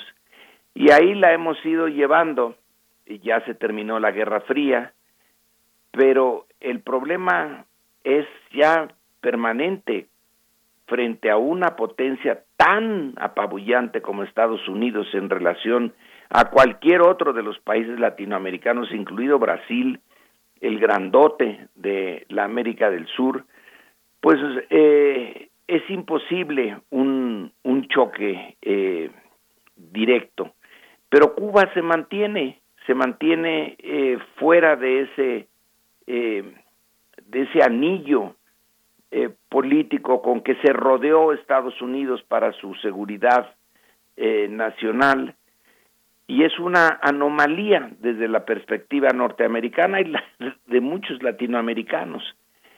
Y ahí está otra vez, hoy día, el tema eh, que persiste después de tantos años del eh, bloqueo norteamericano contra Cuba, de la crisis de los misiles de 1962, que fue seria, más seria de lo que muchos de nosotros nos imaginamos en ese momento, de que hubo la posibilidad real eh, de un conflicto, perdón, atómico eh, a causa de Cuba, bueno, entre más se ven los archivos y se estudia el incidente, pues más claro queda que sí, sí fue posible. Nos salvamos, no hubo ese conflicto, pero eh, ahí eh, quedó la, eh, el problema duro de resolver. Bueno, entonces México ahora en la una nueva eh, cumbre de las Américas, la novena, eh, a través de su presidente, anunció que no iría a esa cumbre de las Américas, sino se invita a todas las Américas. Ya si los invitados aceptan o no aceptan es otra cosa, pero la idea es de que todos eh, estén en esa cumbre y bueno, en este momento en México eh, nada más basta ver los comentarios en los eh, noticieros, en, eh, todo el mundo de información electrónica que nos rodea, pues hay una eh, discusión intensa. Eh, México pone en peligro su relación con Estados Unidos por negarse a ir a la reunión en Los Ángeles si no se invita a Cuba. ¿Por qué se mete México en la relación eh, México-Estados, digo, Estados Unidos-Cuba? ¿Qué se nos perdió allí? La em, discusión va a, seguir, pero es una más de las em, discusiones y de las fichas que México mueve en su afán de mantener una relativa independencia frente a Estados Unidos. Y eso es lo importante, lo de la relativa independencia o relativa soberanía. En realidad no se discute nada sustantivo, no va a pasar nada en materia económica, que es lo que interesa eh, sobre todo a México. Nuestro comercio con Estados Unidos no está en peligro. No hay nada sustantivo. Son, eh, a mi juicio, desde luego, puede ser que otros tengan una idea diferente, es algo simbólico, es una lucha simbólica que eh, para México es importante o debería de ser importante de mantener esta relativa independencia de Estados Unidos y en este caso argumentar si las reuniones de las Américas que vayan todas las Américas. Pero luego viene la contrarréplica eh, norteamericana y secundada por muchos aquí adentro en México y en otras partes de la región, solo se invita a los países democráticos. Y ahí entramos a un tema bien eh, complicado. ¿Quiénes son los países democráticos? México ha sido parte de estas eh, organizaciones de la OEA, por ejemplo, pero México no era democrático cuando eh, ingresó a la OEA, ni todos esos años de el siglo pasado, del siglo XX, en que se llevó tan bien con Estados Unidos, en que estaba a partir un piñón ah, eh, con Washington durante la época de Salinas, México era eh, un sistema autoritario que apenas está tratando de modificarse. Así que es falso que eh, la, las uniones políticas formales la que ahora tiene su sede en Washington, la OEA, eh, sea eh, tenga una cláusula de exclusión que los no democráticos no pertenecen a ese organismo. Falso. Eh, la democracia ha visitado América Latina a veces y luego se ha ido y no es ese el, el factor. Que Cuba no es un país democrático en el sentido liberal, bueno, pues eso es obvio.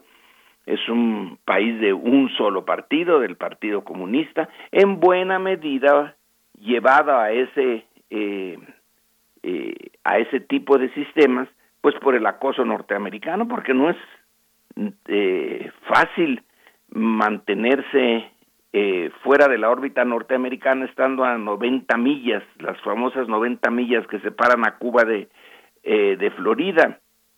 Eh, ¿Cuál es, eh, por qué Cuba evolucionó hacia esa forma de gobierno? No es este el momento de abordarlo, es bastante complicado, pero la idea de que solo los países democráticos pertenecen a esa organización o esas organizaciones o convocatorias eh, que se hacen para discutir a veces nada eh, sustantivo, simplemente renovar la idea de que hay una eh, comunidad de América Latina y Estados Unidos y Canadá, que a veces se nos olvida que también está metido en esta discusión, y que eh, los países no democráticos no deben de estar ahí, pues es más falsa que un billete de tres pesos.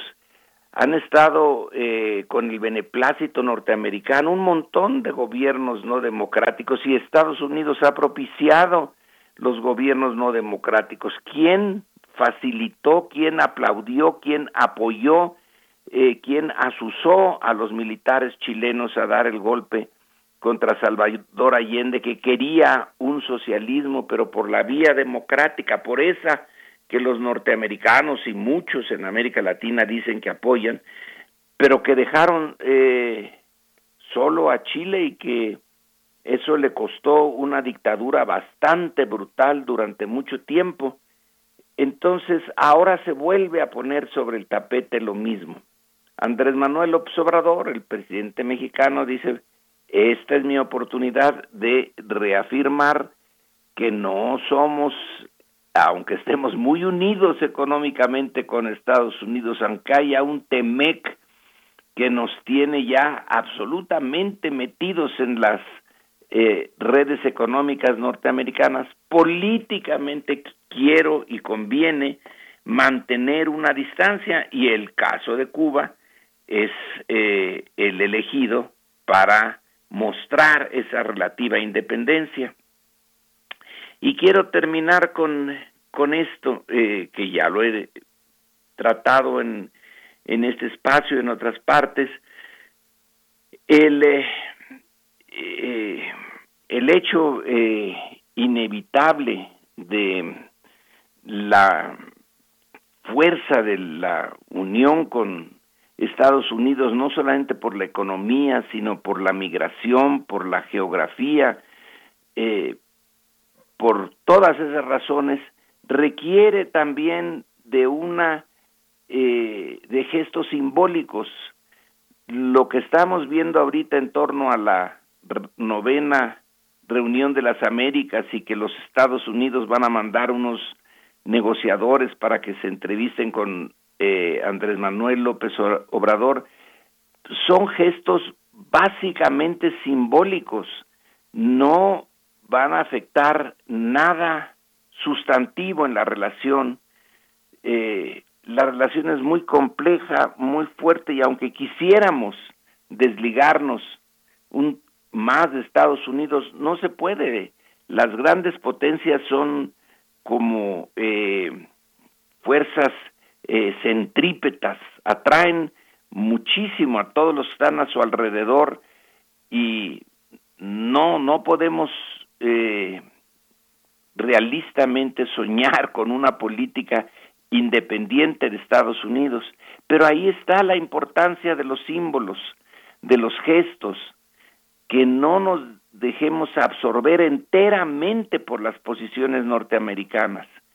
Y creo que en esta ocasión eligió bien el, el tema eh, Andrés Manuel López porque no afecta a ninguna de las coordenadas realmente sensibles.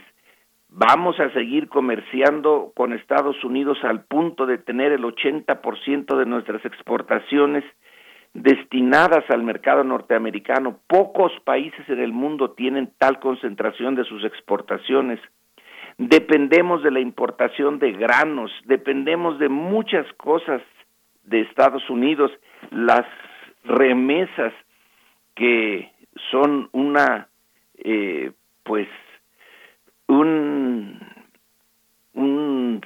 sabor amargo de tener que depender eh, tanto de 50 mil millones de dólares al año en promedio de Estados Unidos, de que es un trabajo de mexicanos documentados e indocumentados, a veces humillante, duro, difícil, pero en fin, esa es nuestra realidad y no podemos hacer nada por desligar la geografía. Eh, estamos ligados a la eh, a la vecindad con Estados Unidos, pero entonces entendamos, al menos a mi juicio, que esto de la novena reunión eh, es simbólico, que es un round de sombras con Estados Unidos y que el embajador Salazar podrá ir y venir y decir y vendrán y eh, irá a Washington y puede venir un enviado de Washington para acá y eh, negociar, pero nada sustantivo se va a alterar sea cual sea el resultado, y que toda nuestra relación internacional importante pasa por Estados Unidos. La relación con Cuba, nuestra reacción hacia Ucrania, eh, la relación con el resto de América Latina, con Europa, todas están mediadas en mayor o menor medida por la relación con Washington. Es un hecho tan determinante que nos obliga incluso en cosas simbólicas, a tratar de desligarnos un poco. Y de eso, eh, eh, esa es la esencia de este asunto, que es un round de sombras más que una diferencia sustantiva con los Estados Unidos. Pues muchas gracias, Lorenzo Meyer. Solamente un comentario. Finalmente, tú tienes completamente, digo, estoy completamente de acuerdo contigo en la parte de eh, no existe una democracia acabada, más bien es un régimen hipócrita, ¿no? Me acuerdo que Scherer este, en alguna reunión hizo la portada de un lunes eh, para proceso diciendo México campeón de los derechos humanos y en letras pequeñas en el exterior, que justamente es esa, esa visión, ¿no? Esa parte en la que México ha condenado, condenó a Pinochet, rompió relaciones diplomáticas con Chile y lo que pasa en Nicaragua es muy grave, es, algo que es algo complejo. También el tema de que no ha habido una abierta oposición en Venezuela por parte de grupos que son importantes pero que no se escuchan, que todavía hay una opresión, pero no sé, eh, personalmente conocí el mundo de Venezuela desde mi adolescencia y era el mundo de la desigualdad parecía como los campos de golf de Salinas Pliego, eso era, eso era Venezuela y sus alrededores, un campo de golf eh, de extranjeros, italianos, alemanes, que tenían como sus eh, sirvientes a los venezolanos.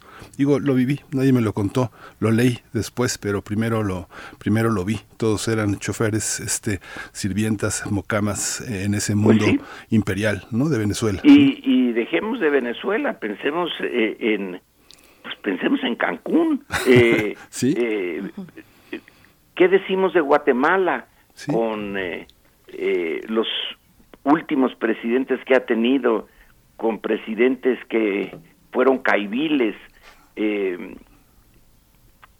es en buena medida el grueso de, de América Latina? pues son esfuerzos, esfuerzos por crear naciones, por hacerlas más o menos democráticas, pero que no son muy eh, exitosos y que la desigualdad, eh, que es una de los de las razones de la revolución cubana y de eh, la reacción venezolana y que fue también un motivo de la revolución sandinista que se se desvirtuó por completo, pero también esa desvirtuada tiene que ver con los Estados Unidos. ¿Quién fue el que estuvo con los contras en Nicaragua? ¿Quién los financió? ¿Quién hizo esa guerrilla contrarrevolucionaria? ¿Quién eh, llevó a que eh, la señora Chamorro llegara a la presidencia y desvirtuaron el esfuerzo inicial de, de los nicaragüenses, pues fue eh, la influencia en buena medida norteamericana, no es lo único que explica a Nicaragua, eh, ni lo único que explica a, a, Venezuela. Es bien compleja la realidad latinoamericana, pero querer eh, decir ahora, oiga, nada más los demócratas tenemos derecho a ir a una reunión que no va a, no va a decir nada importante la, la novena cumbre latinoamericana, es más bien un formalismo. Eh, pero eh, de vuelta a, em, a señalar que es el coto de Estados Unidos. Ellos deciden quién sí, quién no, quién es legítimo, quién no es legítimo. Que eh, si uno le preguntara a ese 35 o 40% de norteamericanos que votaron por Trump y que consideran que hubo eh, fraude en, la elección de Biden, pues ellos también dirían que Estados Unidos no es demócrata. Eh, así que nos metemos en, en pantanos propios de la Guerra Fría, pero ya no existe la Guerra Fría, o no debía de existir, ¿verdad? Eh, bien complicada la situación, pero al final no va a pasar nada importante. Esa es mi, eh, mi predicción, que no es muy este, difícil de hacer, que esto es simbólico y vamos a ver cómo eh, se termina este incidente de Cuba, Venezuela, Nicaragua y la novena cumbre latinoamericana. Pues doctor Lorenzo Meyer, ya tendremos oportunidad de volver al tema. Eh, del 6 al 10 de junio en Los Ángeles, California, se llevará a cabo esta novena cumbre de las Américas. Como siempre, agradecemos eh, esta, estas reflexiones. Pues sí, no se le puede quitar un ápice a la narrativa o a la narración que nos compartes sobre los Estados Unidos y su responsabilidad en la vida de los países latinoamericanos. Doctor Lorenzo Meyer, muchas gracias. Buenos días. Hasta pronto. Pues bueno, ahí están las redes para que ustedes también nos compartan sus opiniones. Nosotros vamos con música de Paul Ducat, El aprendiz de brujo.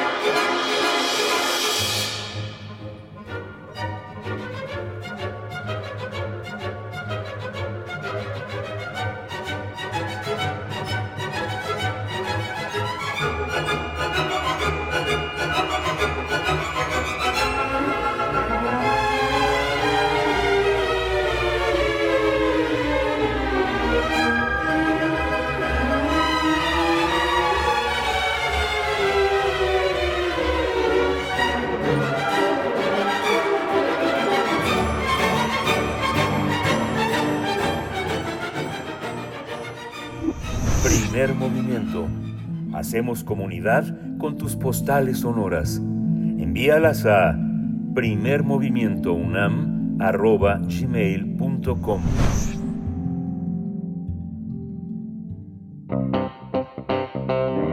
Nota Nacional. De acuerdo con el informe de análisis causa raíz que elaboró la empresa DNB, la falta de vigilancia efectiva en el diseño, la construcción y el mantenimiento de la línea 12 del metro fue un elemento de los factores que en conjunto provocaron la caída de una trave entre las estaciones Olivos y Tezonco que dejó 26 personas muertas hace un año. Ese informe fue impugnado.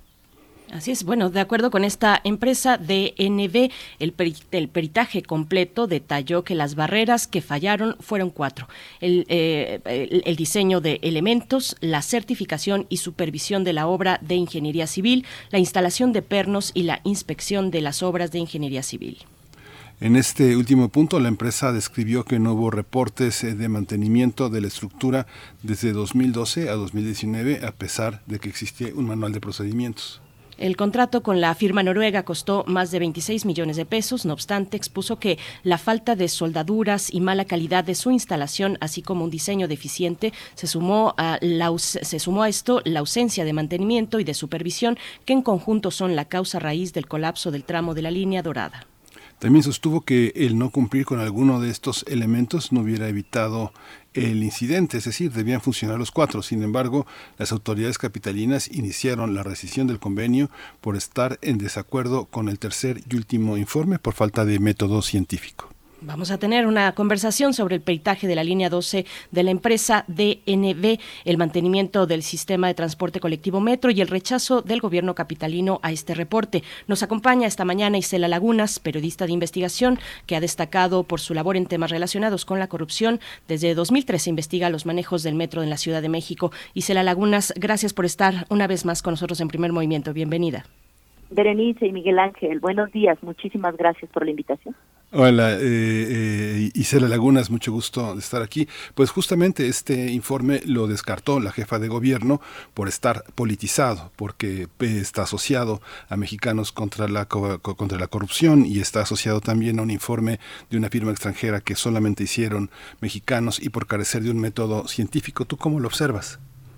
Bueno, Berenice Miguel Ángel es un capítulo más de esta historia de corrupción de la línea 12 que hemos señalado desde hace muchos años y efectivamente, como bien lo señalas, es un tema que no podemos desligar y desmarcar del tema político que está viviendo en México y que involucra, por supuesto, a dos de los contendientes principales para la presidencia de la República, la jefa de gobierno Claudia Sheinbaum y al, al canciller Marcelo Ebrard. ¿Qué quiere decir esto? Que el tema pareciera que se está ventilando en los medios como si se apuntan los eh, los problemas de construcción, entonces es la culpa de Marcelo Ebrard y entonces si logramos meter el mantenimiento también de Claudia Sheinbaum. Y en ese contexto, bueno, pues la línea 12 sigue cerrada, afectando a miles de personas que no pueden utilizarla, sin dejar de mencionar, por supuesto, los 26 muertos que dejó la desgracia de hace un año. Isela Lagunas tiene, eh, en tu consideración, tiene elementos sólidos el gobierno capitalino para el extrañamiento, pues que eh, se ha dado, como lo hemos visto, eh, con respecto a la recepción de esta tercera fase. Se critica que no hay hipótesis alternativas. También se cuestiona el uso de imágenes de Google Street View como elemento de sustento. esta cuestión de pasar en la fase 1 y 2, pasar de la cuestión de la construcción a ya en esta tercera entrega enfocar también en el mantenimiento. ¿Cómo, cómo lo ves? Sin duda, eh, yo creo que no perdamos de foco algo, Miguel Ángel y, Berenice. Eh, el informe no es que se contradiga en el sentido de echar para atrás eh, la conclusión de la caída de esta del metro, es decir, los errores de origen siguen marcándose, los las fallas en el diseño y la construcción de la obra siguen marcándose en esta tercera entrega de la empresa noruega DNB. Sin embargo, efectivamente, el, punto de la polémica es esta barrera número cuatro y creo que el gobierno de la Ciudad de México tiene razón en este punto. De la empresa sí se contradice en el contenido del, del informe respecto a señalar que estas fallas no eran visibles a simple vista y en este tercer informe pues misteriosamente dice que estas fallas en este tramo elevado, eh, como ustedes recordarán, la línea 12 es de 23 kilómetros, 11 kilómetros corresponden a este tramo elevado y el tramo que se colapsó es de 30 metros. Dice DNB en un primer momento que estas fallas no eran visibles en las vigas, este pandeo que se menciona en el informe. Y ahora pues este eh, eh, como si fuera el último punto la estocada mete el tema del mantenimiento y dice que sí que y, y se basa justamente en estas imágenes de Google View para decir que pues eran eran eran perceptibles incluso desde la calle lo que genera por supuesto esta reacción inmediata del gobierno de la ciudad para desconocerlo. Yo insisto Berenice y Miguel Ángel que no hay que perder de foco que los grandes errores de la en la construcción de esta obra son sin duda el origen de esta tragedia, ¿no? Que enlutó pues a los capitalinos y que marcó para siempre la historia de la ingeniería en México. A partir de eso podemos de hablar de otros motivos que se revisó. Hay cientos de documentos que señalan, como ya lo hemos platicado en este espacio, que la línea 12 tenía errores eh, fundamentales de construcción. Empezábamos incluso en aquellos años de que la vía no embonaba con el tren y después al paso de los años el temblor nos hizo ver con estas revisiones a profundidad y con escáneres profesionales que se iban develando más secretos de la línea 12 respecto a la estructura, le hacía falta de acero y bueno, finalmente en este 2021 se quiere señalar que no hubo un mantenimiento como causa principal y la el, el gobierno de la ciudad se defiende y muestra en su defensa, digamos, eh, dos contratos firmados, uno del 2019 y uno del 2020, como señal de que sí estaban revisando la línea, ¿no? Esta, esta parte, eh, digamos, uno piensa que el gobierno de izquierda en la Ciudad de México que llegó con el ingeniero Cuauhtémoc Cárdenas a finales de los 90 ha sido como un monolítico, sin embargo no, ha sido totalmente heterogéneo. El, ingeniero deja como sucesor eh, encargada de la, eh, bueno, no, él no lo deja, la ley coloca a Rosario Robles, a la secretaria de gobierno, como encargada de gobierno, es una es un trazo un tramo en el que aparece mucha corrupción en medios de comunicación luego llega Andrés Manuel este Marcelo Ebrard queda bueno queda Alejandro Encinas.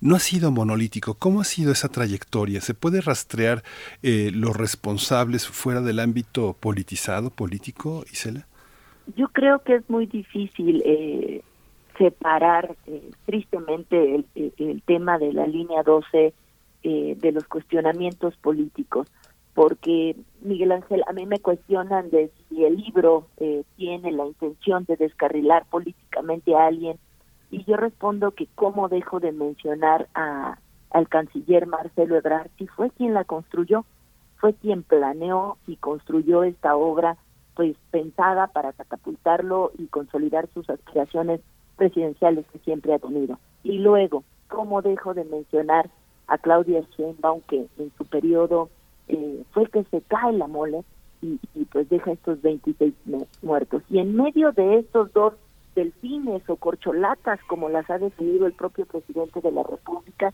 pues está el periodo del, del hoy senador Miguel Ángel Mancera, ¿no? que detona eh, esta polémica cuando cierra en 2014 la línea. Yo creo que en esa, para este momento es difícil eh, quitar el, la carga política que tiene la línea 12 y así se ha demostrado este aniversario de la tragedia. Hoy por hoy parece que no importan las víctimas, Benedicto Miguel Ángel, ¿quién habla de las víctimas ahora? Porque les quiero comentar algo. En medio de toda esta polémica generada por el, la tercera entrega de la empresa DND, este este diagnóstico, el 1, el 2 y el, este tercer, esta tercera entrega no forman parte de la carpeta de investigación en poder de la Fiscalía de Justicia Capitalina. Es decir, entonces todo este escándalo mediático y político es eso, es a quién le aventamos la culpa en los medios, porque la carpeta no tiene este informe. Sí, eh, Isela eh, eh, Lagunas, precisamente yo iba hacia la cuestión de las víctimas. Eh, ¿cómo, ¿Cómo se ve este proceso? ¿Quiénes han sido atendidas a cabalidad? ¿Qué tipo de reparación del daño se les ha dado a estas víctimas? ¿Cuál es el papel también de los abogados? ¿Qué es lo que piden los abogados? Pues que algunos vemos están muy presentes en medios, no necesariamente las víctimas, pero sí los abogados. ¿Cómo ves esta cuestión? Bueno, las víctimas eh, son como el gran pendiente del gobierno de la Ciudad de México y de la República mismo, ¿no? Ellos que han insistido en ser un gobierno de primero los pobres, pues creo que no ha habido un personaje como las víctimas han querido que se reúna con ellos y que les dé la cara de, quién es el responsable de esta tragedia. A un año, eh, Berenice, pues no hay ningún detenido el proceso judicial en los juzgados, digamos, pues ni siquiera empieza. Eh, en mayo justamente se decidió por cuarta ocasión la audiencia Y bueno, en este momento las víctimas, casi al 90%, han firmado un acuerdo reparatorio fundamentalmente planteado por la empresa Carso. Este acuerdo reparatorio se ha negociado en el despacho de Fernando Gómez Mont, que es el abogado de la firma de Carlos Slim. Y bueno, este acuerdo reparatorio va desde los 650 mil pesos para quienes tuvieron o, eh, una lesión al caerse la línea 12 y hasta como tope 6 millones de pesos para quienes perdieron un familiar. Y quiero decirte que hubo muchísimas familias que resistieron eh, pues el embate, como bien dices, de eh, las presiones políticas, ¿no? Porque al principio ellos mismos señalaban a la Comisión de Atención a Víctimas de presionarlos para firmar acuerdos y rehusarse a demandar posteriormente y finalmente pues terminan firmando casi la mayoría de las víctimas este acuerdo reparatorio. Yo insisto porque son eh, familias que no están en una situación económica para sostener o aguantar o resistir un juicio que les demore hasta 10 años, como apuntan algunas firmas que puede durar este este este este proceso. Entonces, eh, pues se sientan y muchas de ellas han aceptado esto y bueno, eh, algunas defensas particulares ah, todavía van eh, a demandar, como ustedes saben, por la vía civil y por la vía penal a otras empresas, porque a este momento es Carso la que pone este convenio sobre la mesa, pero haría falta, pues en todo, en todo caso, ICA y Alstom que forman parte del consorcio constructor. E incluso la denuncia principal que obra en la Fiscalía de Justicia es contra quien resulte responsable. Es decir, que de ahí los abogados particulares van a empezar como a a deslindar a cada uno de los responsables. En este caso, el primer acuerdo reparatorio va con Carso, haría falta ICA, Alstom y el propio gobierno de la ciudad. Así es. Es que finalmente, eh, Isela, cuando tú te haces esas preguntas como, como periodista, cómo no mencionar, cómo no incluir, cómo no señalar las responsabilidades, lo que pone en evidencia es que finalmente en todo este, en todo este arreglo reparatorio, le llaman reparatorio, ¿no? Este, eh, es, eh, lo que está en juego es el poder del dinero y hacerse de la vista gorda. Si tú piensas, nada más pienso así a la ligera a la ligera. Pienso que gran parte de las personas que iban en esos vagones, ¿cuánto te gusta que ganen al mes? ¿Entre 6 mil y 10 mil pesos? Una, una reparación de 6 millones de pesos implica 83 años de trabajo para una persona que gana 6 mil pesos al mes. Eso implica que 83 años de trabajo ganando 6 mil pesos mensuales es, es, muy buen acuerdo para muchas familias. Finalmente, eh, los proveedores, la gente que trabaja por sus hijos, por su familia, sacrifica su tiempo, su, su, su, vida para darle lo mejor, lo que más puede. Y lo que más puede, muchas personas son seis mil pesos. ¿Te acuerdas que Cordero decía que con seis mil pesos se vivía? Son esas partes, ¿no? Son esas, son esos momentos. Y mencionas un punto muy importante, Miguel Ángel, porque se trata de personas, en su mayoría, pues de la clase obrera que eh, tomaban esta línea para venir desde esta zona pues marginada de la ciudad a trabajar a la capital. Y efectivamente, incluso Miguel Ángel, algunos ni siquiera tenían un salario establecido. Sin embargo, no debemos dejar de pensar que ellos pusieron los muertos de esta tragedia y que en la construcción de la línea 12 hay millones y millones de pesos eh, gastados, invertidos, y muchos de estos millones ni siquiera sabemos en dónde están. Porque hay un capítulo, Miguel Ángel y Berenice, que hace falta transparentar, la compra de los trenes de la línea 2. Esta compra que está llena de claroscuros y que hoy por hoy esos trenes se siguen pagando. Se empezaron a pagar en el sexenio de Marcelo Ebrard los continúa pagando Mancera, los sigue pagando Claudia Sheinbaum y los seguirá pagando el próximo gobernante de la ciudad. Pues Entonces, cuando piensas en esas proporciones y en esa, el otro lado de la moneda, dices 6 millones de pesos por un muerto. Suena fría. Isela Lagunas, como siempre te agradecemos. ojalá tengamos oportunidad más adelante de, con más detenimiento, pues ver esos otros elementos que eh, pues eh, anuncian corrupción eh, para empezar, pero también la cuestión del mantenimiento. Tú nos has dicho no perdamos de vista el centro del asunto, la construcción, por supuesto, las víctimas, pero en el tema de los de las revisiones técnicas y los reportes técnicos, el, el asunto de la de la construcción. Pero bueno, sería importante sí detenernos un poco más en el mantenimiento el gobierno capitalino, como lo has dicho, demuestra, eh, bueno, presentó sus informes de mantenimiento de 2019 y 2020 eh, que se realizaron una vez al año. ahí sale la cuestión del manual del mantenimiento, pues hay varios, varios elementos que seguir analizando. Isela Laguna, se nos acaba el tiempo, pero siempre te agradecemos esta, esta disposición. Isela, gracias. Gracias a ustedes, Berenice y Miguel Ángel. Que tengan un excelente día. Muchas gracias. Bueno, pues ya, ya te, te, vas dando cuenta cómo se hace uno de la vista gorda. El abogado Gómez Montt, que fue secretario de Gobernación, ahora empleado del señor Slim, él remodeló el Archivo General de la Nación. Todavía tiene cuentas pendientes con eso, ¿no? Mm, Pero bueno, son expertos, son expertos en eso.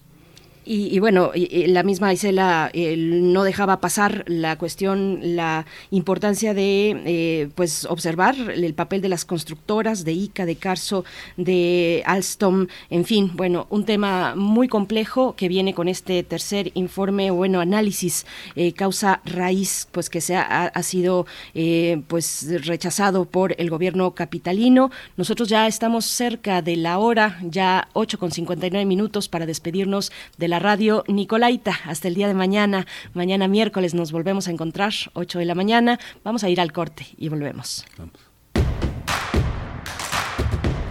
Síguenos en redes sociales. Encuéntranos en Facebook como Primer Movimiento y en Twitter como arroba PMovimiento. Hagamos comunidad.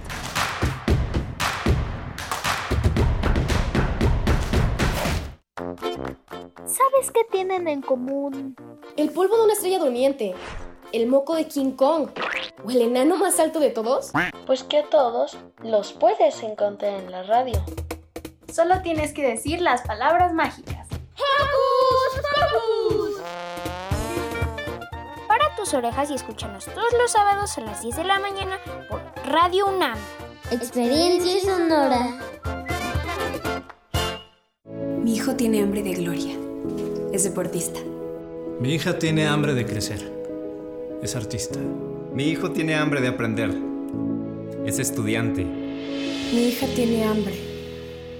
Hambre de comida. Estoy desempleada. Nadie en México, por herencia del pasado, debe pasar hambre. Por eso, desde el Partido del Trabajo impulsaremos el programa Hambre Cero, que otorgará alimentos a quienes no tienen que comer. El PT está de tu lado. Los alimentos naturales ya se vieron ganadores. Los del Atlético Chatarra son pura mala vibra. Este partido se pone chatarra. Intentan doblar a los del Club del Antojo a fuerza de ingredientes malignos. Los alimentos saludables son nuestros héroes salvadores. Recuerda revisar el etiquetado, haz ejercicio todos los días y disfruta de gran salud. Come como nosotras y ponte saludable. Pura vitamina.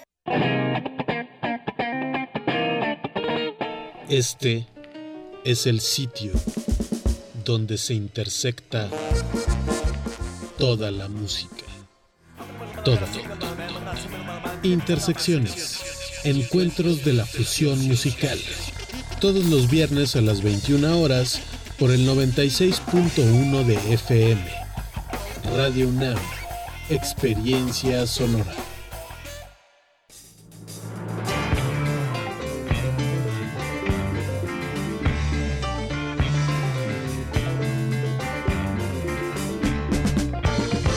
Imaginación al poder.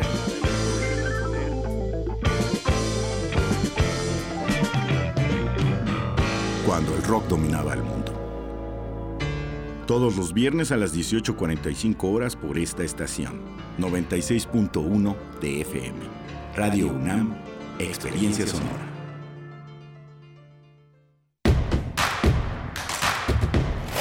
Encuentra la música de primer movimiento día a día en el Spotify de Radio UNAM y agréganos a tus favoritos.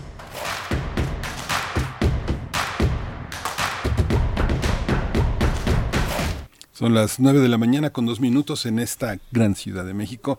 Hoy es martes 17 de mayo. Estamos aquí en primer movimiento en Radio UNAM, en Adolfo Prieto 133, donde Arturo González es responsable de que los controles técnicos eh, de la cabina lleven a buen puerto en esta gran nave que está en la conducción, en las manos eh, de Rodrigo Aguilar en la producción ejecutiva y de Violeta Berber en la asistencia de producción.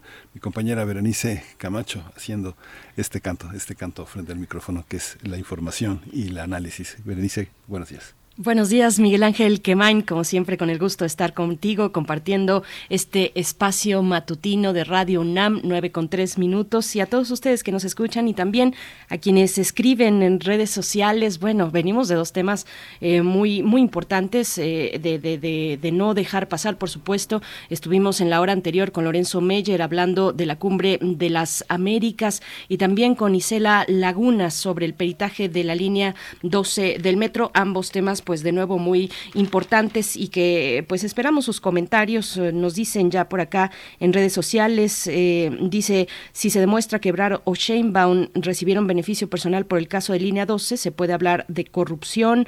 Eh, también por acá nos dice el mismo R. Guillermo, fueron constructoras de Carlos Slim, Carso, Ica, Alstom, los que diseñaron y construyeron el metro línea 12, no se les menciona por ningún lado. Bueno, pues así varios comentarios. También nos dice Xochitl Arellano Mm, dice, gracias por la perspectiva de Lorenzo Meyer. La dignidad no es gratis ni fácil ante los dominios de un imperio. Nos lo dice Xochitl Arellano, eh, que, nos escucha desde California, en los Estados Unidos. Pues sí, esta perspectiva, este análisis, de nuevo que no se le quita un ápice mm, de, de, verdad a, la narración sobre los Estados Unidos, sobre su irrupción en la vida de países latinoamericanos, erosionando esa vida pública. La responsabilidad ahí está en Estados Unidos. Yo solo me pregunto si cuáles son, eh, qué cartas vale la pena y cuándo vale la pena usarlas, qué papel quiere y puede jugar México para el caso de Centroamérica específicamente. Hacía Lorenzo Meyer eh, énfasis en la cuestión económica, dice, esa está ahí dispuesta, no se verá, eh, digamos, afectada, pero yo me preguntaba sobre la cuestión u, u otras dimensiones como la de la migración tan importante eh, que tiene prioridad eh, para nuestro país mm, y, pues la, la, gestión de México ahí es eh, fundamental. No sé, yo es un comentario a nivel personal, si será más fructífero pues concentrarse en empujar cada vez más una cooperación en serio para el tema migrante. Ahí sí tampoco nos podemos desligar de, de, de, de, Estados Unidos, de los recursos que puedan destinar desde los Estados Unidos para la cuestión migrante en Centroamérica. Pues bueno, estamos además ante este, en un mes importante, eh, donde los Estados Unidos precisamente ha de determinar el rumbo que seguirá su política migratoria con el fin del título 42. En eso, en eso también estamos, Miguel Ángel, ¿tú cómo ves? Sí, el comentario es muy es muy interesante sobre la corrupción. Sin embargo, el tejido el tejido de la red es muy complejo, exige muchas eh, complejidades porque grandes empresarios, grandes capitales eh, eh, se comprometen y comprometen a las personas que entran en contiendas políticas, en elecciones. es difícil entrar en esas especie como de traiciones políticas, eh, no pagar cuotas, es difícil.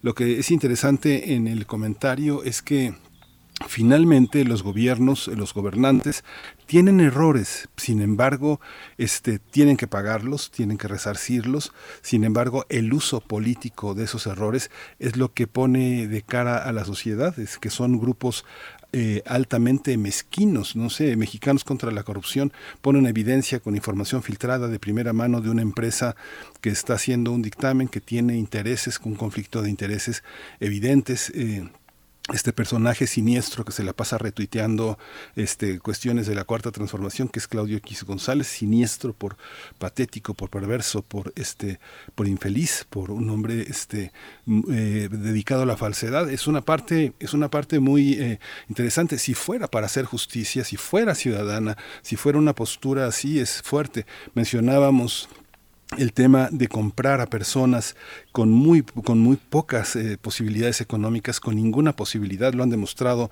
los de los de, estadígrafos del Colegio de México, de que es muy difícil salir adelante con el tipo de vida que tenemos, la, la desigualdad, la inequidad, comprarle a alguien, si gana 10 mil pesos, para ganar 10 mil pesos mensuales se necesitan 50 años.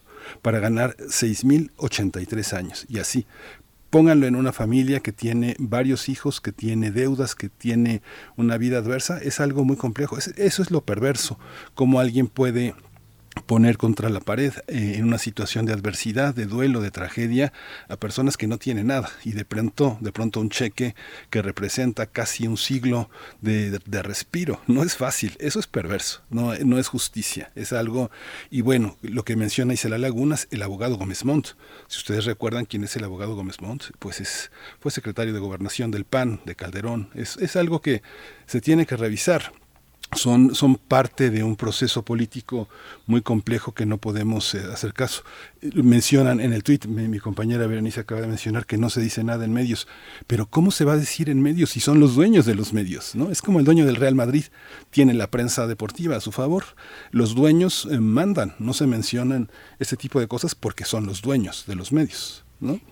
Así es, Miguel Ángel, los dices pues ahí con todas sus, letras. Sería bueno también acercarnos a el papel de los abogados de las víctimas, eh, sobre todo ese aproximadamente 10% de las víctimas eh, que no han aceptado el acuerdo reparatorio, revisar bien cuál es el papel de los abogados, cuáles son, eh, digamos, los honorarios que ellos van a obtendrían en, en este caso, porque ya le hemos dicho aquí en otros momentos, lo hemos hablado con eh, personas que están muy cercanas a, la cuestión de las víctimas, cuál es el uso político también ahí. No quiero decir con esto necesariamente que en este caso así sea, pero yo creo que sí es algo que hay que revisar, eh, cuál es el papel y el juego de los abogados eh, en, esta, en esta cuestión. Pero bueno, ahí lo dejamos para ustedes también, para que nos sigan comentando, arroba P Movimiento en Twitter y en, Facebook Primer Movimiento UNAM. Nosotros pues tenemos todavía varias cuestiones por delante, viene la poesía necesaria y en la mesa del día hablaremos con Carla Salazar. Ella es doctora en Filosofía del Trabajo Social con orientación en políticas comparadas de bienestar social y es especialista en temas de resiliencia ante violaciones de derechos humanos, colabora en el CRIM eh, como investigadora en el Centro Regional de Investigaciones Multidisciplinarias de la UNAM. Hablaremos de los feminicidios en México, desapariciones, impunidad, la memoria y la justicia también. Así es que bueno, eh, un tema muy importante para la mesa del día. Nos vamos, Miguel Ángel, si no tienes otra cuestión con la poesía. Nada, a la poesía. Es hora de poesía necesaria. Bueno, como ya les adelantaba, hoy es el aniversario, el natalicio de Alfonso Reyes, este gran intelectual mexicano, cofundador de pues múltiples instituciones tan importantes como el Colegio Nacional, por mencionar una, pero bueno, con una vasta obra además literaria, un estudioso a gran profundidad de la antigua Grecia, abogado de formación por la UNAM, nació un día como hoy, 17 de mayo de 1889, y pues yo creo que la erudición es uno de los adjetivos que se ajustan a la talla de este gran pensador mexicano. Eh, el ensayo es tal vez la mejor de sus dimensiones, según varios críticos, pero bueno, la poesía también eh, legó en ese rubro una obra importante, así es que vamos con poesía que vamos a acompañar. Esta poesía se titula Apenas y la vamos a acompañar con música de Ampersand. Apenas. A veces, hecho de nada, sube un efluvio del suelo de repente, a la callada, suspira de aroma el cedro. Como somos la delgada disolución de un secreto, a poco que cede el alma desborda la fuente de un sueño. Mísera cosa la vaga razón cuando en el silencio una como resolana me baja de tu recuerdo.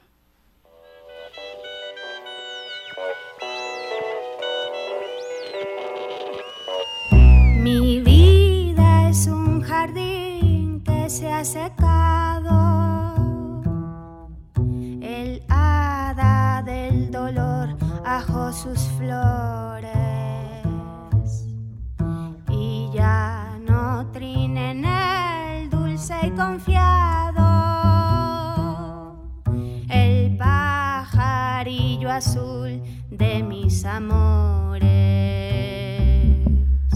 La noche del pesar Que soñara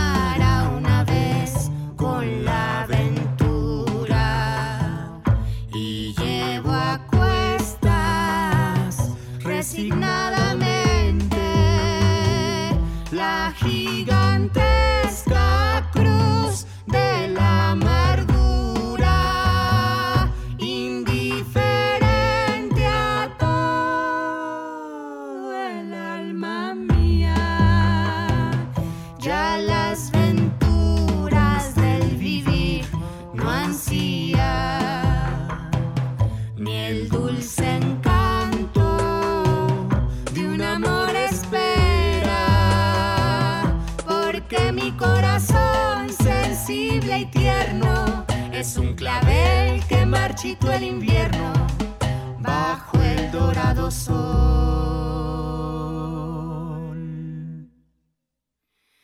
De La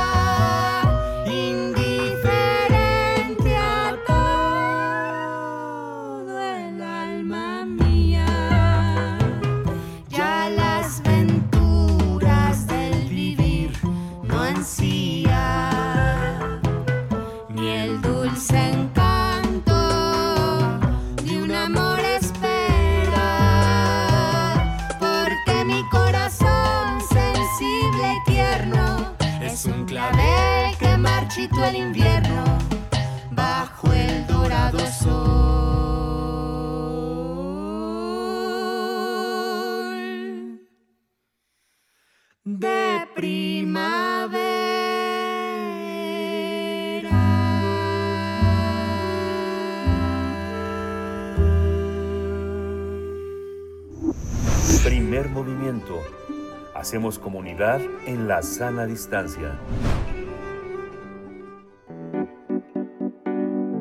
La mesa del día. La impunidad es un factor que ha elevado los feminicidios y la desaparición de mujeres en México. De acuerdo con cifras oficiales, en nuestro país 10 mujeres son asesinadas en promedio al día. Datos de la Secretaría de Seguridad Pública y Protección Ciudadana indican que de 2018 a 2021 los feminicidios se incrementaron 8%. Tan solo el año pasado 3.712 mujeres fueron asesinadas, de las cuales 2.746 fueron víctimas de homicidio doloso, es decir, el 74%, y 900, eh, 966 de feminicidio, es decir, el 26%. Se estima que solo una de cada cinco muertes violentas de mujeres en México son consignadas e investigadas como feminicidio. De acuerdo con datos del Instituto Nacional de Estadística y Geografía, el INEGI, el año pasado el 20% de las mujeres de 18 o más años se sintió insegura en casa.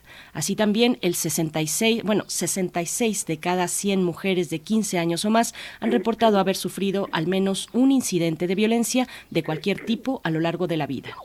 Ante la situación actual, Carla Salazar, expodoctorante del Centro Regional de Investigaciones Multidisciplinarias del CRIM, afirma que tenemos el compromiso como sociedad de construir memoria.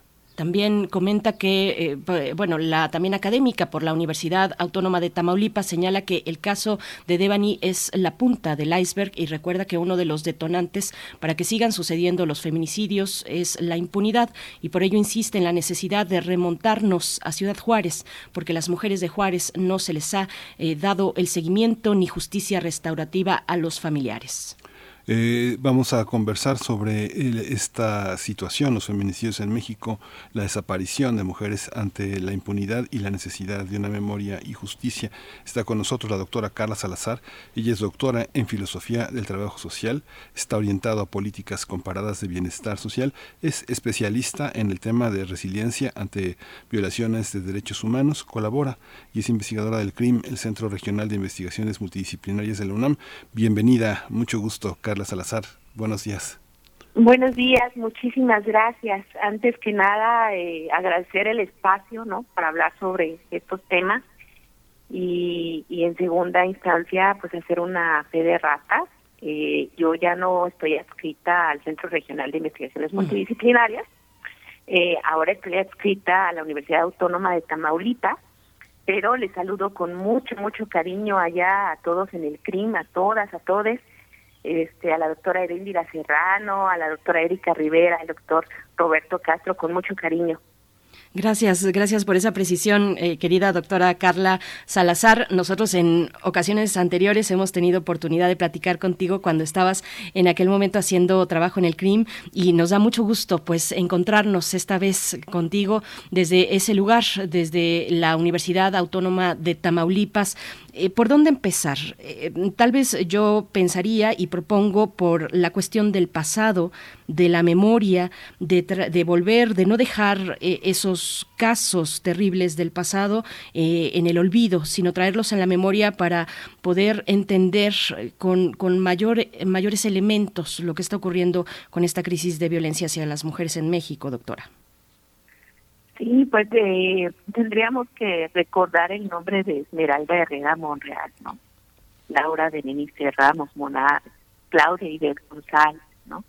que fue el famoso caso algodonero, algodonero eh, llevado a la Cumbre Interamericana, a la Corte Interamericana de Derechos Humanos en noviembre del 2009, ¿no? Este, donde se logra ya eh, condenar al Estado mexicano por violar derechos humanos en los casos de feminicidio en, Ciudad Juárez, ¿no? Entonces, estos casos, pues, eh, corresponden a, a dos chicas menores de edad, una mayor de edad y y cuyos cuerpos fueron encontrados el 6 de noviembre del 2001, ¿no? Entonces, si no construimos memoria, si no atendemos esa necesidad nacional de hacer memoria, no vamos a poder construir resiliencia y sin resiliencia no podemos eh, hacer un camino que nos permita eh, llegar a una justicia restaurativa.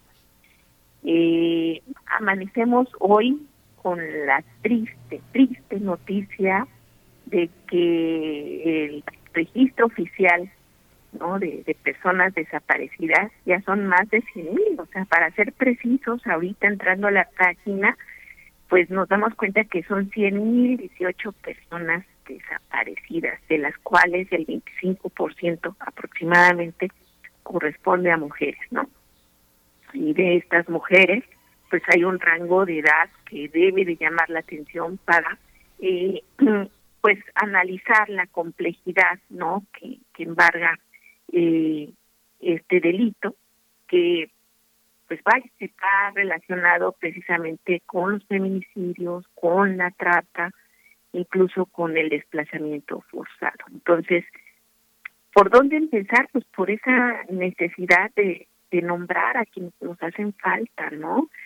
Eh, de no sé, es que si, si comenzara a nombrar no terminaría, pero eh, no es nada más eh, los casos ahora mediáticos que han salido a la luz en el último mes, no es eh, seguir el juego de, del circo que hacen con el dolor. Eh, hay que poner atención en qué momento histórico eh, se da este revuelo por, por, un, por un caso en Nuevo León, ¿no? El contexto político es delicado. Este es el juego de del TikTok, el juego de las redes, el juego, o sea, es terrible, ¿no? Eh, nada menos en mis estudios eh, sobre desapariciones en Nuevo León, tengo un registro de 10 mujeres que desaparecieron en el municipio de Apodaca cuando salían de trabajar en el año 2011, ¿no? Hay desapariciones masivas de mujeres en Tamaulipas. En Morelos existe eh, muchas mujeres desaparecidas y que están relacionadas también con, con las denuncias eh, no admitidas por, por trata, ¿no? Entonces, eh, la cuestión de la, de la impunidad y toda la estructura que, que permite que, que no exista un seguimiento, que no exista eh, el, el, delito tipificado como tal, porque también hay una resistencia de la fiscalía de, registrar los feminicidios, ¿no? Y que, no, eh, que siga sucediendo este, como dice mi colega Severín Durín, este permiso para matar, para desaparecer, pues es delicado, ¿no? Y, y creo que es urgente, estoy más bien segura de que es urgente construir, construir memoria, ¿no? Este, llevar, eh, tener en cuenta todos los nombres de, de las mujeres que, que han sido asesinadas, de las víctimas de feminicidio, de las mujeres desaparecidas.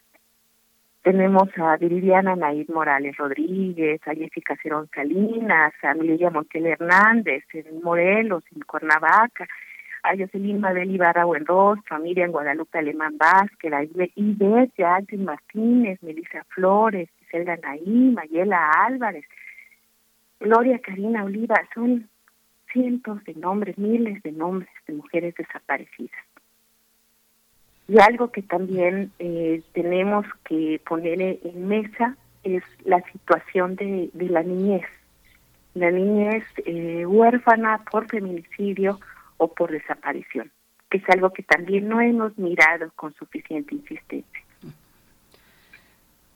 Y una, hay una parte, eh, doctora, hay una parte que es eh, compleja porque finalmente eh, eh, se, generaliza todo el tipo, todas las, mujeres. Ahora tenemos el caso de Devani, que bueno, fue señalado por muchísimos especialistas como, como los grupos de, comunicación del norte del país, eh, este, el grupo Milenio, todo el, todo el incidente que hubo con la conductora esta Azucena Oresti, tratando de desprestigiar a Devani, asociándolos a cuestiones de acompañamiento, de escorts, que muchas jóvenes trabajan en ese en ese rubro, tratando de defender, tratando de ser independientes, sin, sin importar la moralidad y los estigmas que caen sobre ciertas actividades que son este, condenadas por la, por la derecha, los grupos religiosos. Se le trató de desprestigiar diciendo que había labores de acompañamiento, pero la fiscalía no persiguió nada. Hay, una, hay un nado sincronizado, como le llaman a esta orquestación de los medios de proteger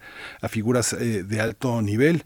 ¿Quién tiene acceso a figuras como a, a la esclavitud sexual, las escorts, son parte de gente muy rica o que le dan servicios sexuales a gente que viene a trabajar a México y les ofrecen este parte de los atractivos eh, locales. Es parte de esa ese cruce de datos que hace falta. Muchas personas están en esclavitudes laborales, esclavitudes de, este son mercenarios que están contratados por el narco o grupos delictivos para hacer labores de ejecución.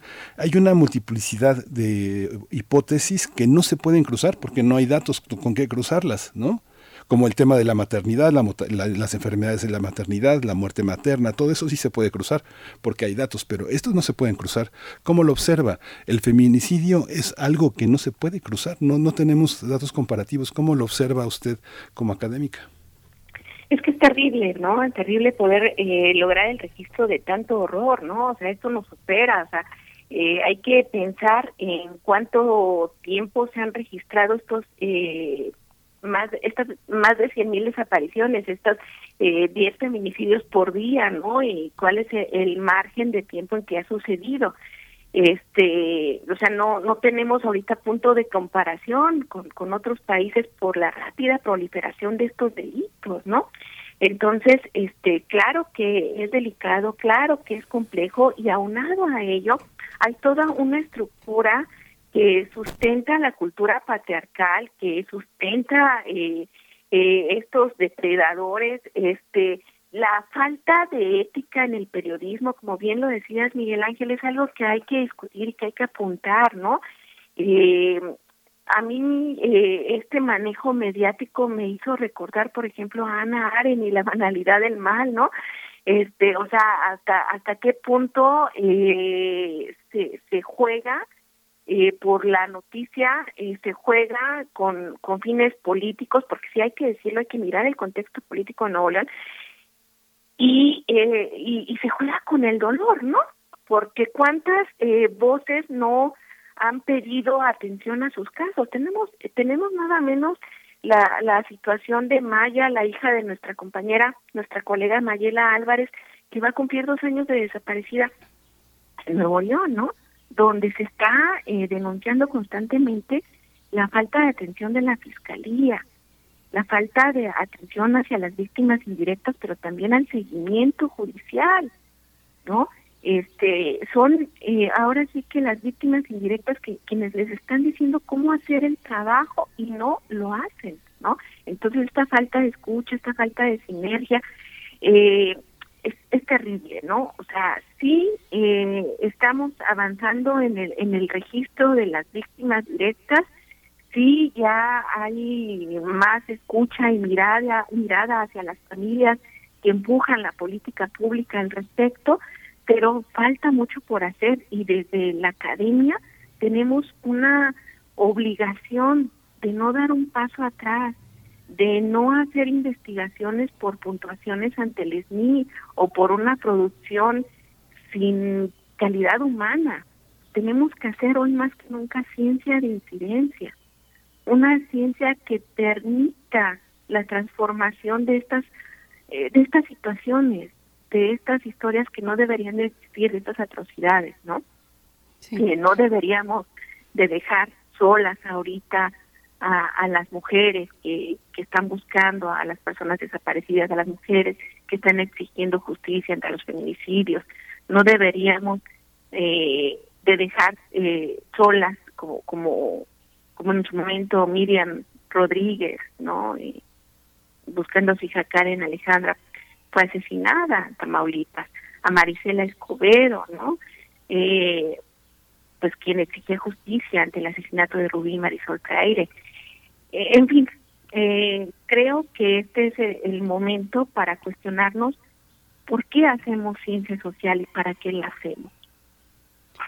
Sí, doctora Carla Salazar. Y bueno, en la cuestión de, de la memoria, vemos antimonumentas, vemos lugares de, memoria precisamente por todo el país. Algunos llegan y se van rápido eh, porque se dan en el, en el contexto de las marchas. Vemos eh, eh, también en ese contexto de marchas las bardas eh, altas que protegen Palacio Nacional con los nombres, se enuncian ahí los nombres, se escriben de, todas las maneras posibles eh, y finalmente, pues claro, es fundamental, pero no es suficiente hacer memoria. Ahí está la impunidad rampante, sale más fácil agredir, violar, matar, que denunciar. La víctima eh, será criminalizada y será también un calvario para los familiares que puede llevarlos incluso al desplazamiento de sus lugares, que también es un tema eh, que, que, puedes abordar con nosotros, eh, doctora Carla.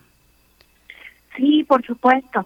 sí, no es, no es suficiente eh, pero es es necesario, ¿no? Es necesario eh, construir eh, pues estos antimonumentos, pero no solo eso, fíjate, eh, Berenice, que, que me hace recordar, por ejemplo, en la Brigada Nacional de Búsqueda que se desarrolló eh, en el 2019 en, en Veracruz, eh, una, una situación pues muy muy dolorosa, muy delicada que fue que se desarrolló en, en el rancho La Gallera, en el predio La Gallera, ayer en Veracruz, en el norte de Veracruz, que se utilizó como eh, lo han llamado las mismas familias un campo de exterminio, ¿no? Donde exterminio Z, donde fueron calcinadas cientos y cientos de personas. Me hace recordar en el momento en que yo estaba eh, acompañando a la brigada haciendo trabajo etnográfico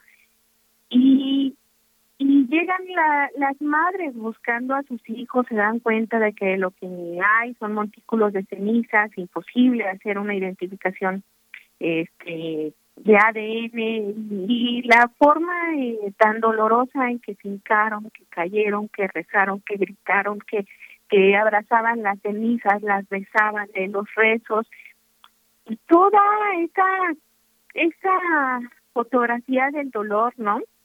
La insensibilidad de algunas eh, autoridades, ¿no? Eh, en ese en esos momentos de también la falta de ética de algunos eh, fotoperiodistas, ¿no? Retratando el dolor a costa de todo.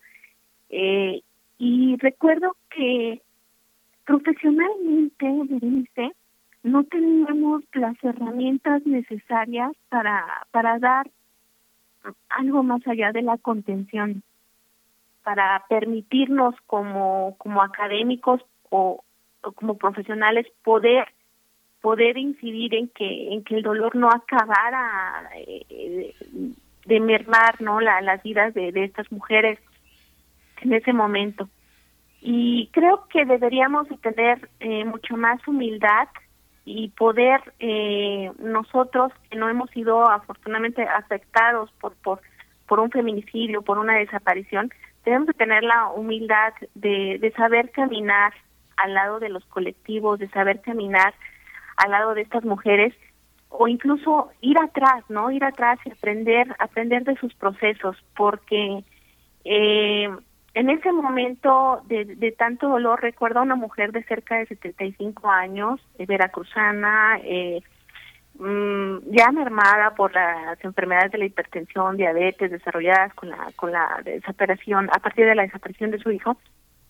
Recuerdo que iba gritando de dolor caminando hacia la salida ya de, del predio, que era una zona selvática, y le pregunté si la podía acompañar y tomarla del brazo y, asintió con la cabeza, ¿no? Entonces me acuerdo que íbamos caminando y dije, ¿qué se puede hacer con, con un con un lugar de terror como este, ¿no? ¿Qué se puede hacer para que se pueda incidir en un proceso de resiliencia más que en una cuestión flagelante, ¿no? Y ella me dio la respuesta, yo me hacía esa pregunta internamente y ella me dio la respuesta con una acción, me acuerdo que se detuvo y me dijo, espérame, y se levantó levantó una basura de, de un gancito, ¿no? O sea, una basura que estaba ahí, la levantó y dijo, este lugar no debe de ser un basurero, este lugar debe ser un lugar de memoria. Si no les podemos dar identidad, hay que darles dignidad, ¿no? Entonces, a mí se me quedó muy grabado. Yo creo que que ese ese tipo de, de situaciones son las que tenemos que analizar en la academia, que desmenuzar, que identificar que con teoría sí, pero también eh, hacer una divulgación apropiada que permita eh, entonces desde diferentes instancias generar una transformación porque estamos viviendo no solo una crisis humanitaria, estamos viviendo escenarios de verdadero terror. Sí, sí, completamente. Eh, Sí, sí, sí, hay una hay una parte. Eh, yo insisto en esta en este aspecto eh, justamente de eh, doctora Carla Salazar e, e, es el enfoque lo que impide ver eh, la particularidad, porque si uno piensa, es como un poco como el Día de las Madres, o sea, cuando se festeja a todas las madres, se, oscurece a todas. Finalmente, una categoría que permitiría visualizar a todas las madres es la pérdida, es el duelo. El duelo es lo que nos unifica, eh, la tragedia, pero la particularidad, la identificación en cada estado, pasa lo mismo con los periodistas. Se, dan números de periodistas como si todos los periodistas estuvieran formados en un patíbulo, ¿no? Pero no se distingue la la particularidad, la relación que tienen con los grupos eh, que los persiguen, con los políticos que los acosan, con la dificultad de comunicar. Es, eso es lo que oscurece gran parte de lo que, de lo que nos sucede. Cuando ve uno las estadísticas en los departamentos de psicología, de salud mental, en lo que refieren, 10 eh, de 10 mujeres, eh, 9 han tenido experiencias de acoso, de acoso, de este, desde espionaje cuando se bañan hasta este, este toqueteos, eh, este, no es posible. Está muy generalizado. ¿Cómo hacer visibles, cómo hacer visible la particularidad, doctora? Sí, precisamente esa esa oscuridad que tú hablas el gremio periodístico donde no se puede generalizar, ¿no? Y hay que ver los, los contextos eh, sociales, territoriales e históricos, ¿no? Este, que son muy importantes y que también esta, esta cuestión de terror que están viviendo muchos periodistas del acoso, eh, los asesinatos y demás, eh, no, fíjate, Miguel Ángel me hace pensar también en las oscuridades dentro de la academia, ¿no? donde eh, no no se prioriza, por ejemplo, investigaciones para para hacer intervenciones sociales, sino se priorizan las investigaciones para hacer productos académicos que permitan eh, tener una mayor puntuación, ¿no? O este o y, ser mejor calificados, este donde eh, se piden eh, pues recursos eh, a veces eh, de verdad que no tienen razón de ser para hacer investigaciones eh, de corte, por ejemplo, cualitativo en la ciencia social, ¿no?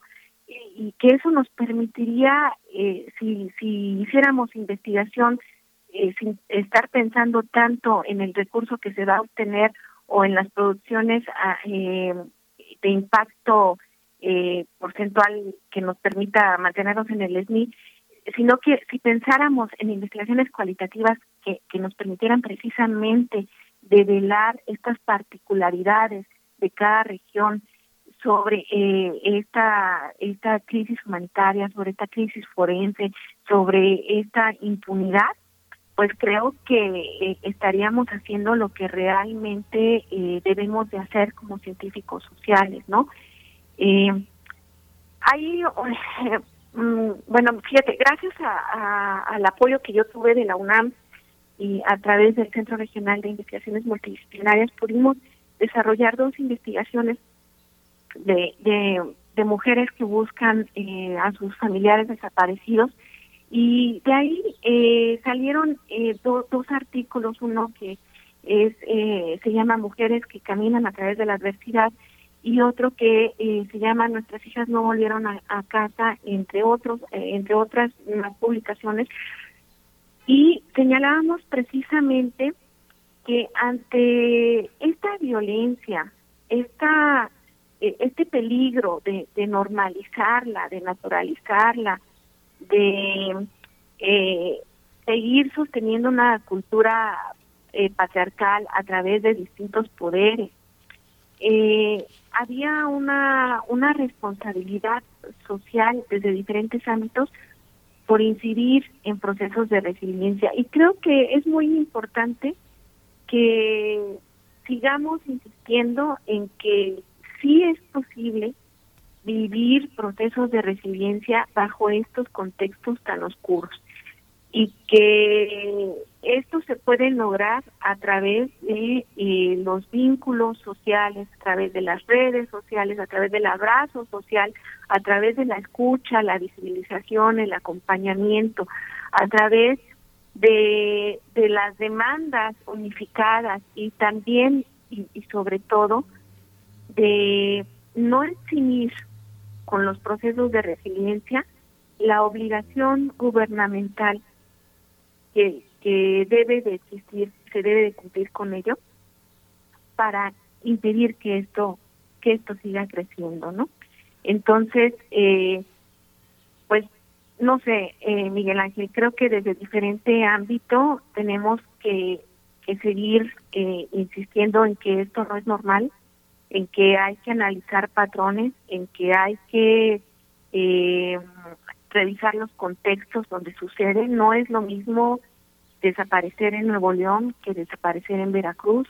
No es lo mismo desaparecer en el Estado de México que desaparecer en Jalisco, ¿sí? Y las situaciones para las mujeres no son las mismas.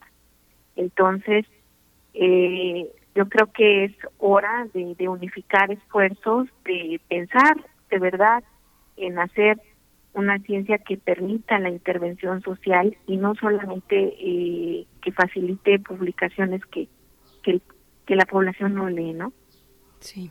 Doctora eh, Carla Salazar, y, desde la Autónoma de Tamaulipas, eh, yo me imagino que tienes un mirador eh, muy especial, muy privilegiado, por decirlo de alguna manera, para poder observar de cerca, pues tantos, tantos dobleces que tiene esta cuestión de las violaciones a derechos humanos, de la violencia hacia las mujeres. Hace un momento te preguntaba yo sobre los familiares desplazados, pues son familiares, lo sabemos, que por atreverse a denunciar eh, pues pueden sufrir consecuencias muy graves, atroces, como la que terminó con la vida de Marisela Escobedo en Chihuahua, al denunciar el feminicidio de su propia hija, eh, fue asesinada ella misma, lo sabemos. Bueno, es una tragedia eh, completa, compleja, y mm, los familiares, muchos han decidido o, se han visto obligados a desplazarse a otros lugares fuera de sus espacios de origen. ¿Cómo se ve esta cuestión desde un lugar como, como en el que te encuentras desde la Autónoma de Tamaulipas con este mirador pues que alcanza a ver mucho más. Pues mira, eh, Berenice, yo precisamente eh, el año pasado, este, no discúlpame, eh, este año, principios de este año salió un artículo que se llama Redes de Apoyo Social, un cobijo resiliente, que, que es precisamente un artículo que, que construí a través de casos de desplazamiento y desaparición, ¿no? Y eh, también en, en marzo de este año eh, sale otro artículo que se llama eh, Familias Vulneradas eh, en Tamaulipas, precisamente, que habla sobre el tema de desaparición. cuando tú me dices que estoy en un lugar privilegiado para poder observar con, con más detenimiento, con más detalle y a más profundidad este fenómeno, eh, yo yo pienso, sí, sí, sí lo estoy, efectivamente. Eh, Tamaulipas ha sido uno de los estados que durante muchos años de inicio fue el número uno en materia de desaparición y ya en los últimos dos años ha sido superado por Jalisco. Pero es uno de los estados que mayor coacción ha tenido para la denuncia, eh, donde no podemos investigar de manera tan abierta porque sí, hay miedo, Berenice, yo te lo podría decir. Claro que yo me siento vulnerable, claro que tengo todo el apoyo de, de, la Universidad Autónoma de Tamaulipas, pero, pero tenemos que, que ser pues muy meticulosos en nuestras investigaciones, muy cuidadosos. O sea, en, entre las cuestiones éticas, la una de, de los aspectos primordiales es la salvaguarda, no solo de uno como investigador, sino también de, de los participantes de nuestros estudios. Entonces sí tenemos que, que hablar de ética, porque eh, he visto muchas publicaciones de, colegas donde se nos olvida este aspecto ético fundamental de la salvaguarda de quienes participan en nuestros estudios, de mantener el anonimato, de mantener la confidencialidad. Y insisto, no hay que producir por producir, hay que respetar mucho el dolor de las personas. Este, he visto eh, muchos acercamientos, a veces sin el tacto necesario, sin sin la cuestión del objeto de estudio que realmente permita una transformación y no nada más un registro, ¿no? Eh, desde acá de Tamaulipas tenemos mucho que construir, mucho que hacer, mucho que incidir, pero creo, Berenice, que es muy diferente hablar de hacer investigación desde la Universidad Nacional Autónoma de México que hablar de hacer investigación desde universidades ubicadas en el resto del país. No, creo que sí es muy diferente. La estructura de la UNAM te permite muchas veces ir ir más allá, eh, tener un, un, un resguardo, incluso también por la posición geográfica, ¿no? Y, y, por eso es que insisto mucho en una ciencia de incidencia, pero no solo eso, sino también en generar redes eh, redes académicas de, de apoyo, ¿no? Y, y por qué no decirlo, Berenice, quienes estamos en este tema, quienes eh, son solidarios eh, con los colectivos, quienes son profesionistas y trabajan con el tema de feminicidio y desaparición, también necesitamos espacios de contención, también necesitamos espacios de apoyo. Este país está cayendo en pedazos y si no nos reconstruimos en resiliencia, eh, todavía puede ser más grave.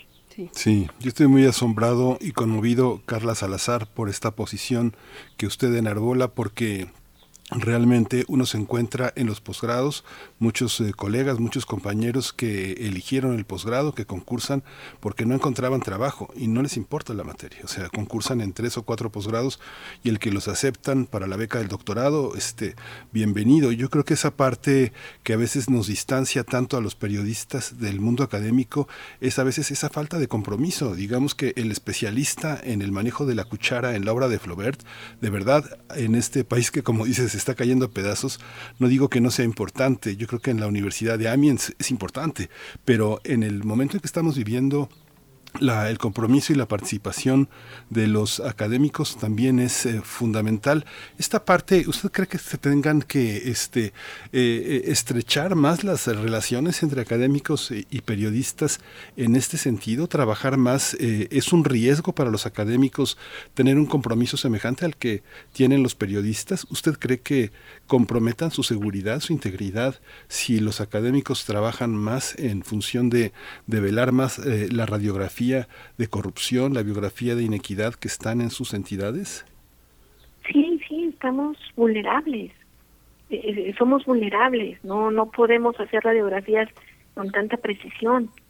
Por eso son necesarias las redes. Yo pido gritos de auxilio por hacer más eh, amplia mi red de trabajo, ¿no? Yo he encontrado en, en colegas de, la UNAM, de, la Universidad del Estado de Hidalgo, de, la Universidad del Estado de Morelos, de San Luis Potosí, de Nuevo León, eh, del CIESAS, gente muy muy eh, comprometida y con la que podemos este, hacer este tipo de radiografías. Y a veces incluso dentro de una investigación colectiva tenemos que omitir nombres por la salvaguarda. Entonces creo que hacer eh, una ciencia social en soledad ya no es válido Miguel Ángel no es válido. Creo que tenemos que crear redes, consolidar eh, vínculos, eh, aprovechar la, las estructuras que sí permiten profundizar en estos temas tan graves. Y, y sí eh, es posible la, el trabajo eh, eh, la, en colaboración con, con el gremio periodístico, por supuesto que es posible. Eh, la verdad yo me siento muy afortunada de haber tenido como casa la UNAM, de haber tenido esta estructura, esta base que me permitió avanzar más eh, en el desarrollo de mis investigaciones y que hoy por hoy es parte de mi identidad. Pero algo que, que sobresale en estos agradecimientos que hago a la UNAM es precisamente estas redes de apoyo a través de Gaceta UNAM, de UNAM Global, de Radio UNAM, de TV UNAM que me han permitido eh, hacer este este grito de, auxilio, este, esta, exclamar esta necesidad de construir memoria, no solo un par de veces, sino muchísimas veces, Miguel Ángel. Entonces, por supuesto que podemos llevar la, la ciencia más allá, por supuesto que la podemos eh, divulgar y no creo, bueno, yo, yo haría un llamado a la UNAM de, no solamente hablar de lo que construye la UNAM, sino también hablar de, de estas redes que, que son tan necesarias con otras universidades, ¿no? Mirar a, a las universidades eh, que están secuestradas en, algunos estados, ¿no? Mirar a, a los colegas que están haciendo ciencia bajo muchos contextos de vulnerabilidad y a veces de violencia extrema. Entonces, hoy más que nunca es importante consolidar redes de apoyo, ¿no? Y hablar de una universidad autónoma, eh, nacional autónoma de México, capaz de generar vínculos con otras universidades, capaz de hacer una ciencia de incidencia que nos permita uh, no solo hacer papers, sino proyectos de transformación, proyectos que nos faciliten caminos de acompañamiento para, para las víctimas de este país. Hay una entrega reciente eh, tuya, doctora Carla Salazar, en la Gaceta de la UNAM, precisamente publicada el 2 de mayo. Eh, se titula No cedimos espacios, el crimen organizado nos lo arrebató. Y después eh, es, esta pregunta, ¿cuántas personas no están desplazadas en este momento de sus lugares de origen porque se les ocurrió denunciar, hacer colectivos? Bueno, esta cuestión del acompañamiento y de atender a quienes acompañan, me gustaría regresar un poco ya el cierre, eh, doctora Carla Salazar, a esta cuestión que mencionabas, eh, porque es un ángulo poco visible. Quienes acompañan, quienes reportean desde los, las mejores intenciones, quienes investigan desde el periodismo, desde la academia, también requieren un espacio de contención, nos decías. Yo en estos días he encontrado, me he encontrado eh, en varias ocasiones con este concepto, esta idea de víctimas vicarias eh, que, sufren de, alguna manera distinta, ya sea eh, son pueden ser funcionarios públicos que están en la atención directa con víctimas o pueden ser activistas por los derechos humanos o mismas activistas mujeres o acompañan personas que acompañan a, buscadoras, en fin, todo este ángulo o todo este panorama panorama de víctimas y de quienes están acompañándoles. Recuerdo, por ejemplo, este libro de testimonios de periodistas y activistas que expone esa dimensión, eh, este que se titula Ya no somos las mismas, eh, que se lanzó hace un par de años, un poco más antes, creo, de la pandemia. Pues un poco que nos puedas eh, dar más contexto sobre ese ángulo que, repito, es poco visible cuando se habla de estos temas, doctora Salazar. Sí, pues precisamente necesitamos espacios de, contención, de diálogo, de intercambio entre académicas, entre em, mujeres que, eh, que trabajan eh, en fiscalías, de, eh, mujeres que están acompañando a, colectivos, ¿no? Por ejemplo, nada menos ayer hablaba con Sonia Torres, que ella es una activista que acaba de, pues ya de dejar el colectivo de, de en Nuevo León, porque son más de 30 años que ella lleva acompañando a víctimas, desde el caso algodonero, ¿no? Eh, en Ciudad Juárez, y que, y que de pronto pues también necesitaba hacer una pausa, ¿no? La cuestión es que hay tan pocas personas tan comprometidas y, creo que que no solo se necesitan estos espacios pues para para darnos un apapacho, un abrazo social, sino también para generar el interés en quienes están un poquito alejados de estos temas, ¿no? Eh, no no todos tenemos el temple ni la fuerza para para estar estudiando, indagando estos temas o acompañando a víctimas o trabajando en diferentes eh, diferentes instituciones eh, de atención a víctimas. No, no todos los seres humanos tenemos ese temple, ¿no? Pero creo que sí se pueden producir eh, algunas alternativas para la empatía, para el abrazo social, para el acompañamiento. Yo creo que la mejor forma de generar resiliencia en un país es aceptando el dolor, no el sufrimiento. ¿eh? Hay una diferencia ahí entre entre dolor y sufrimiento. O sea, aceptar el dolor saber que no estamos bien para desde ahí poder construir eh, juntos, ¿no? Una eh, caminos de resiliencia orientados hacia la justicia restaurativa. Ya eh, son muchos, bueno, son, ¿qué será?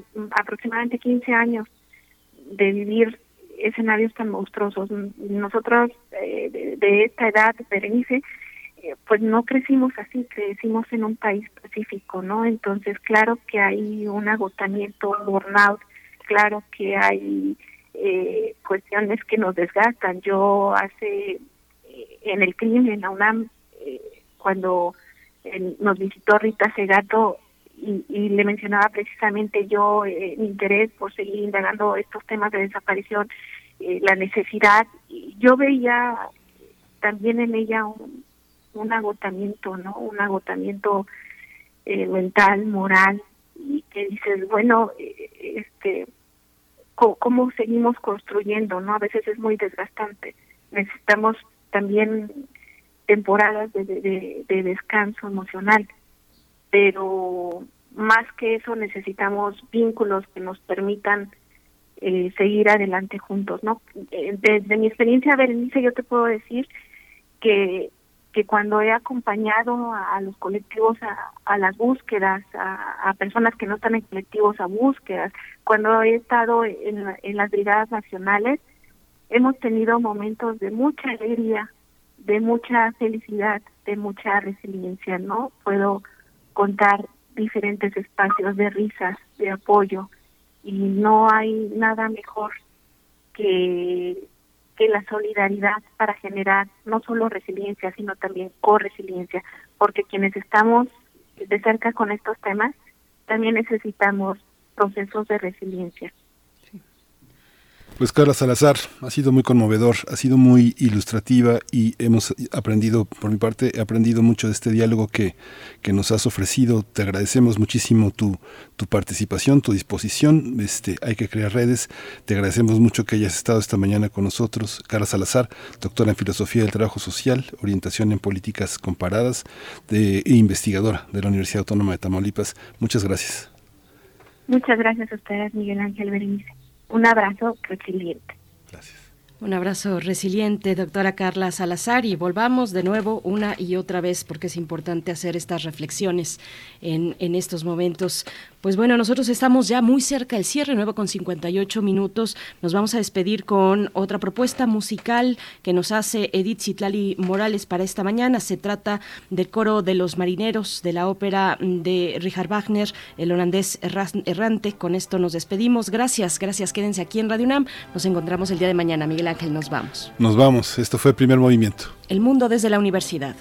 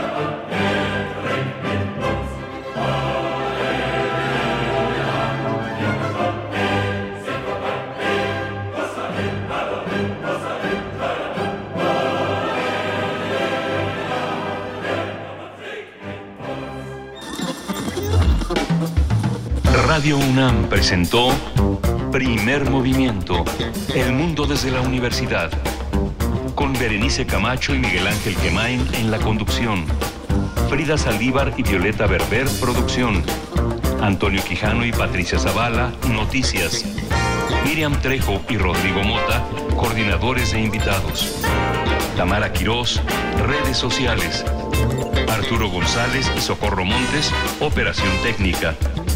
Servicio Social, Lisette Pérez e Iván Chavarría. Locución, Tessa Uribe y Juan Stack. Quédate en sintonía con Radio UNAM. Experiencia sonora.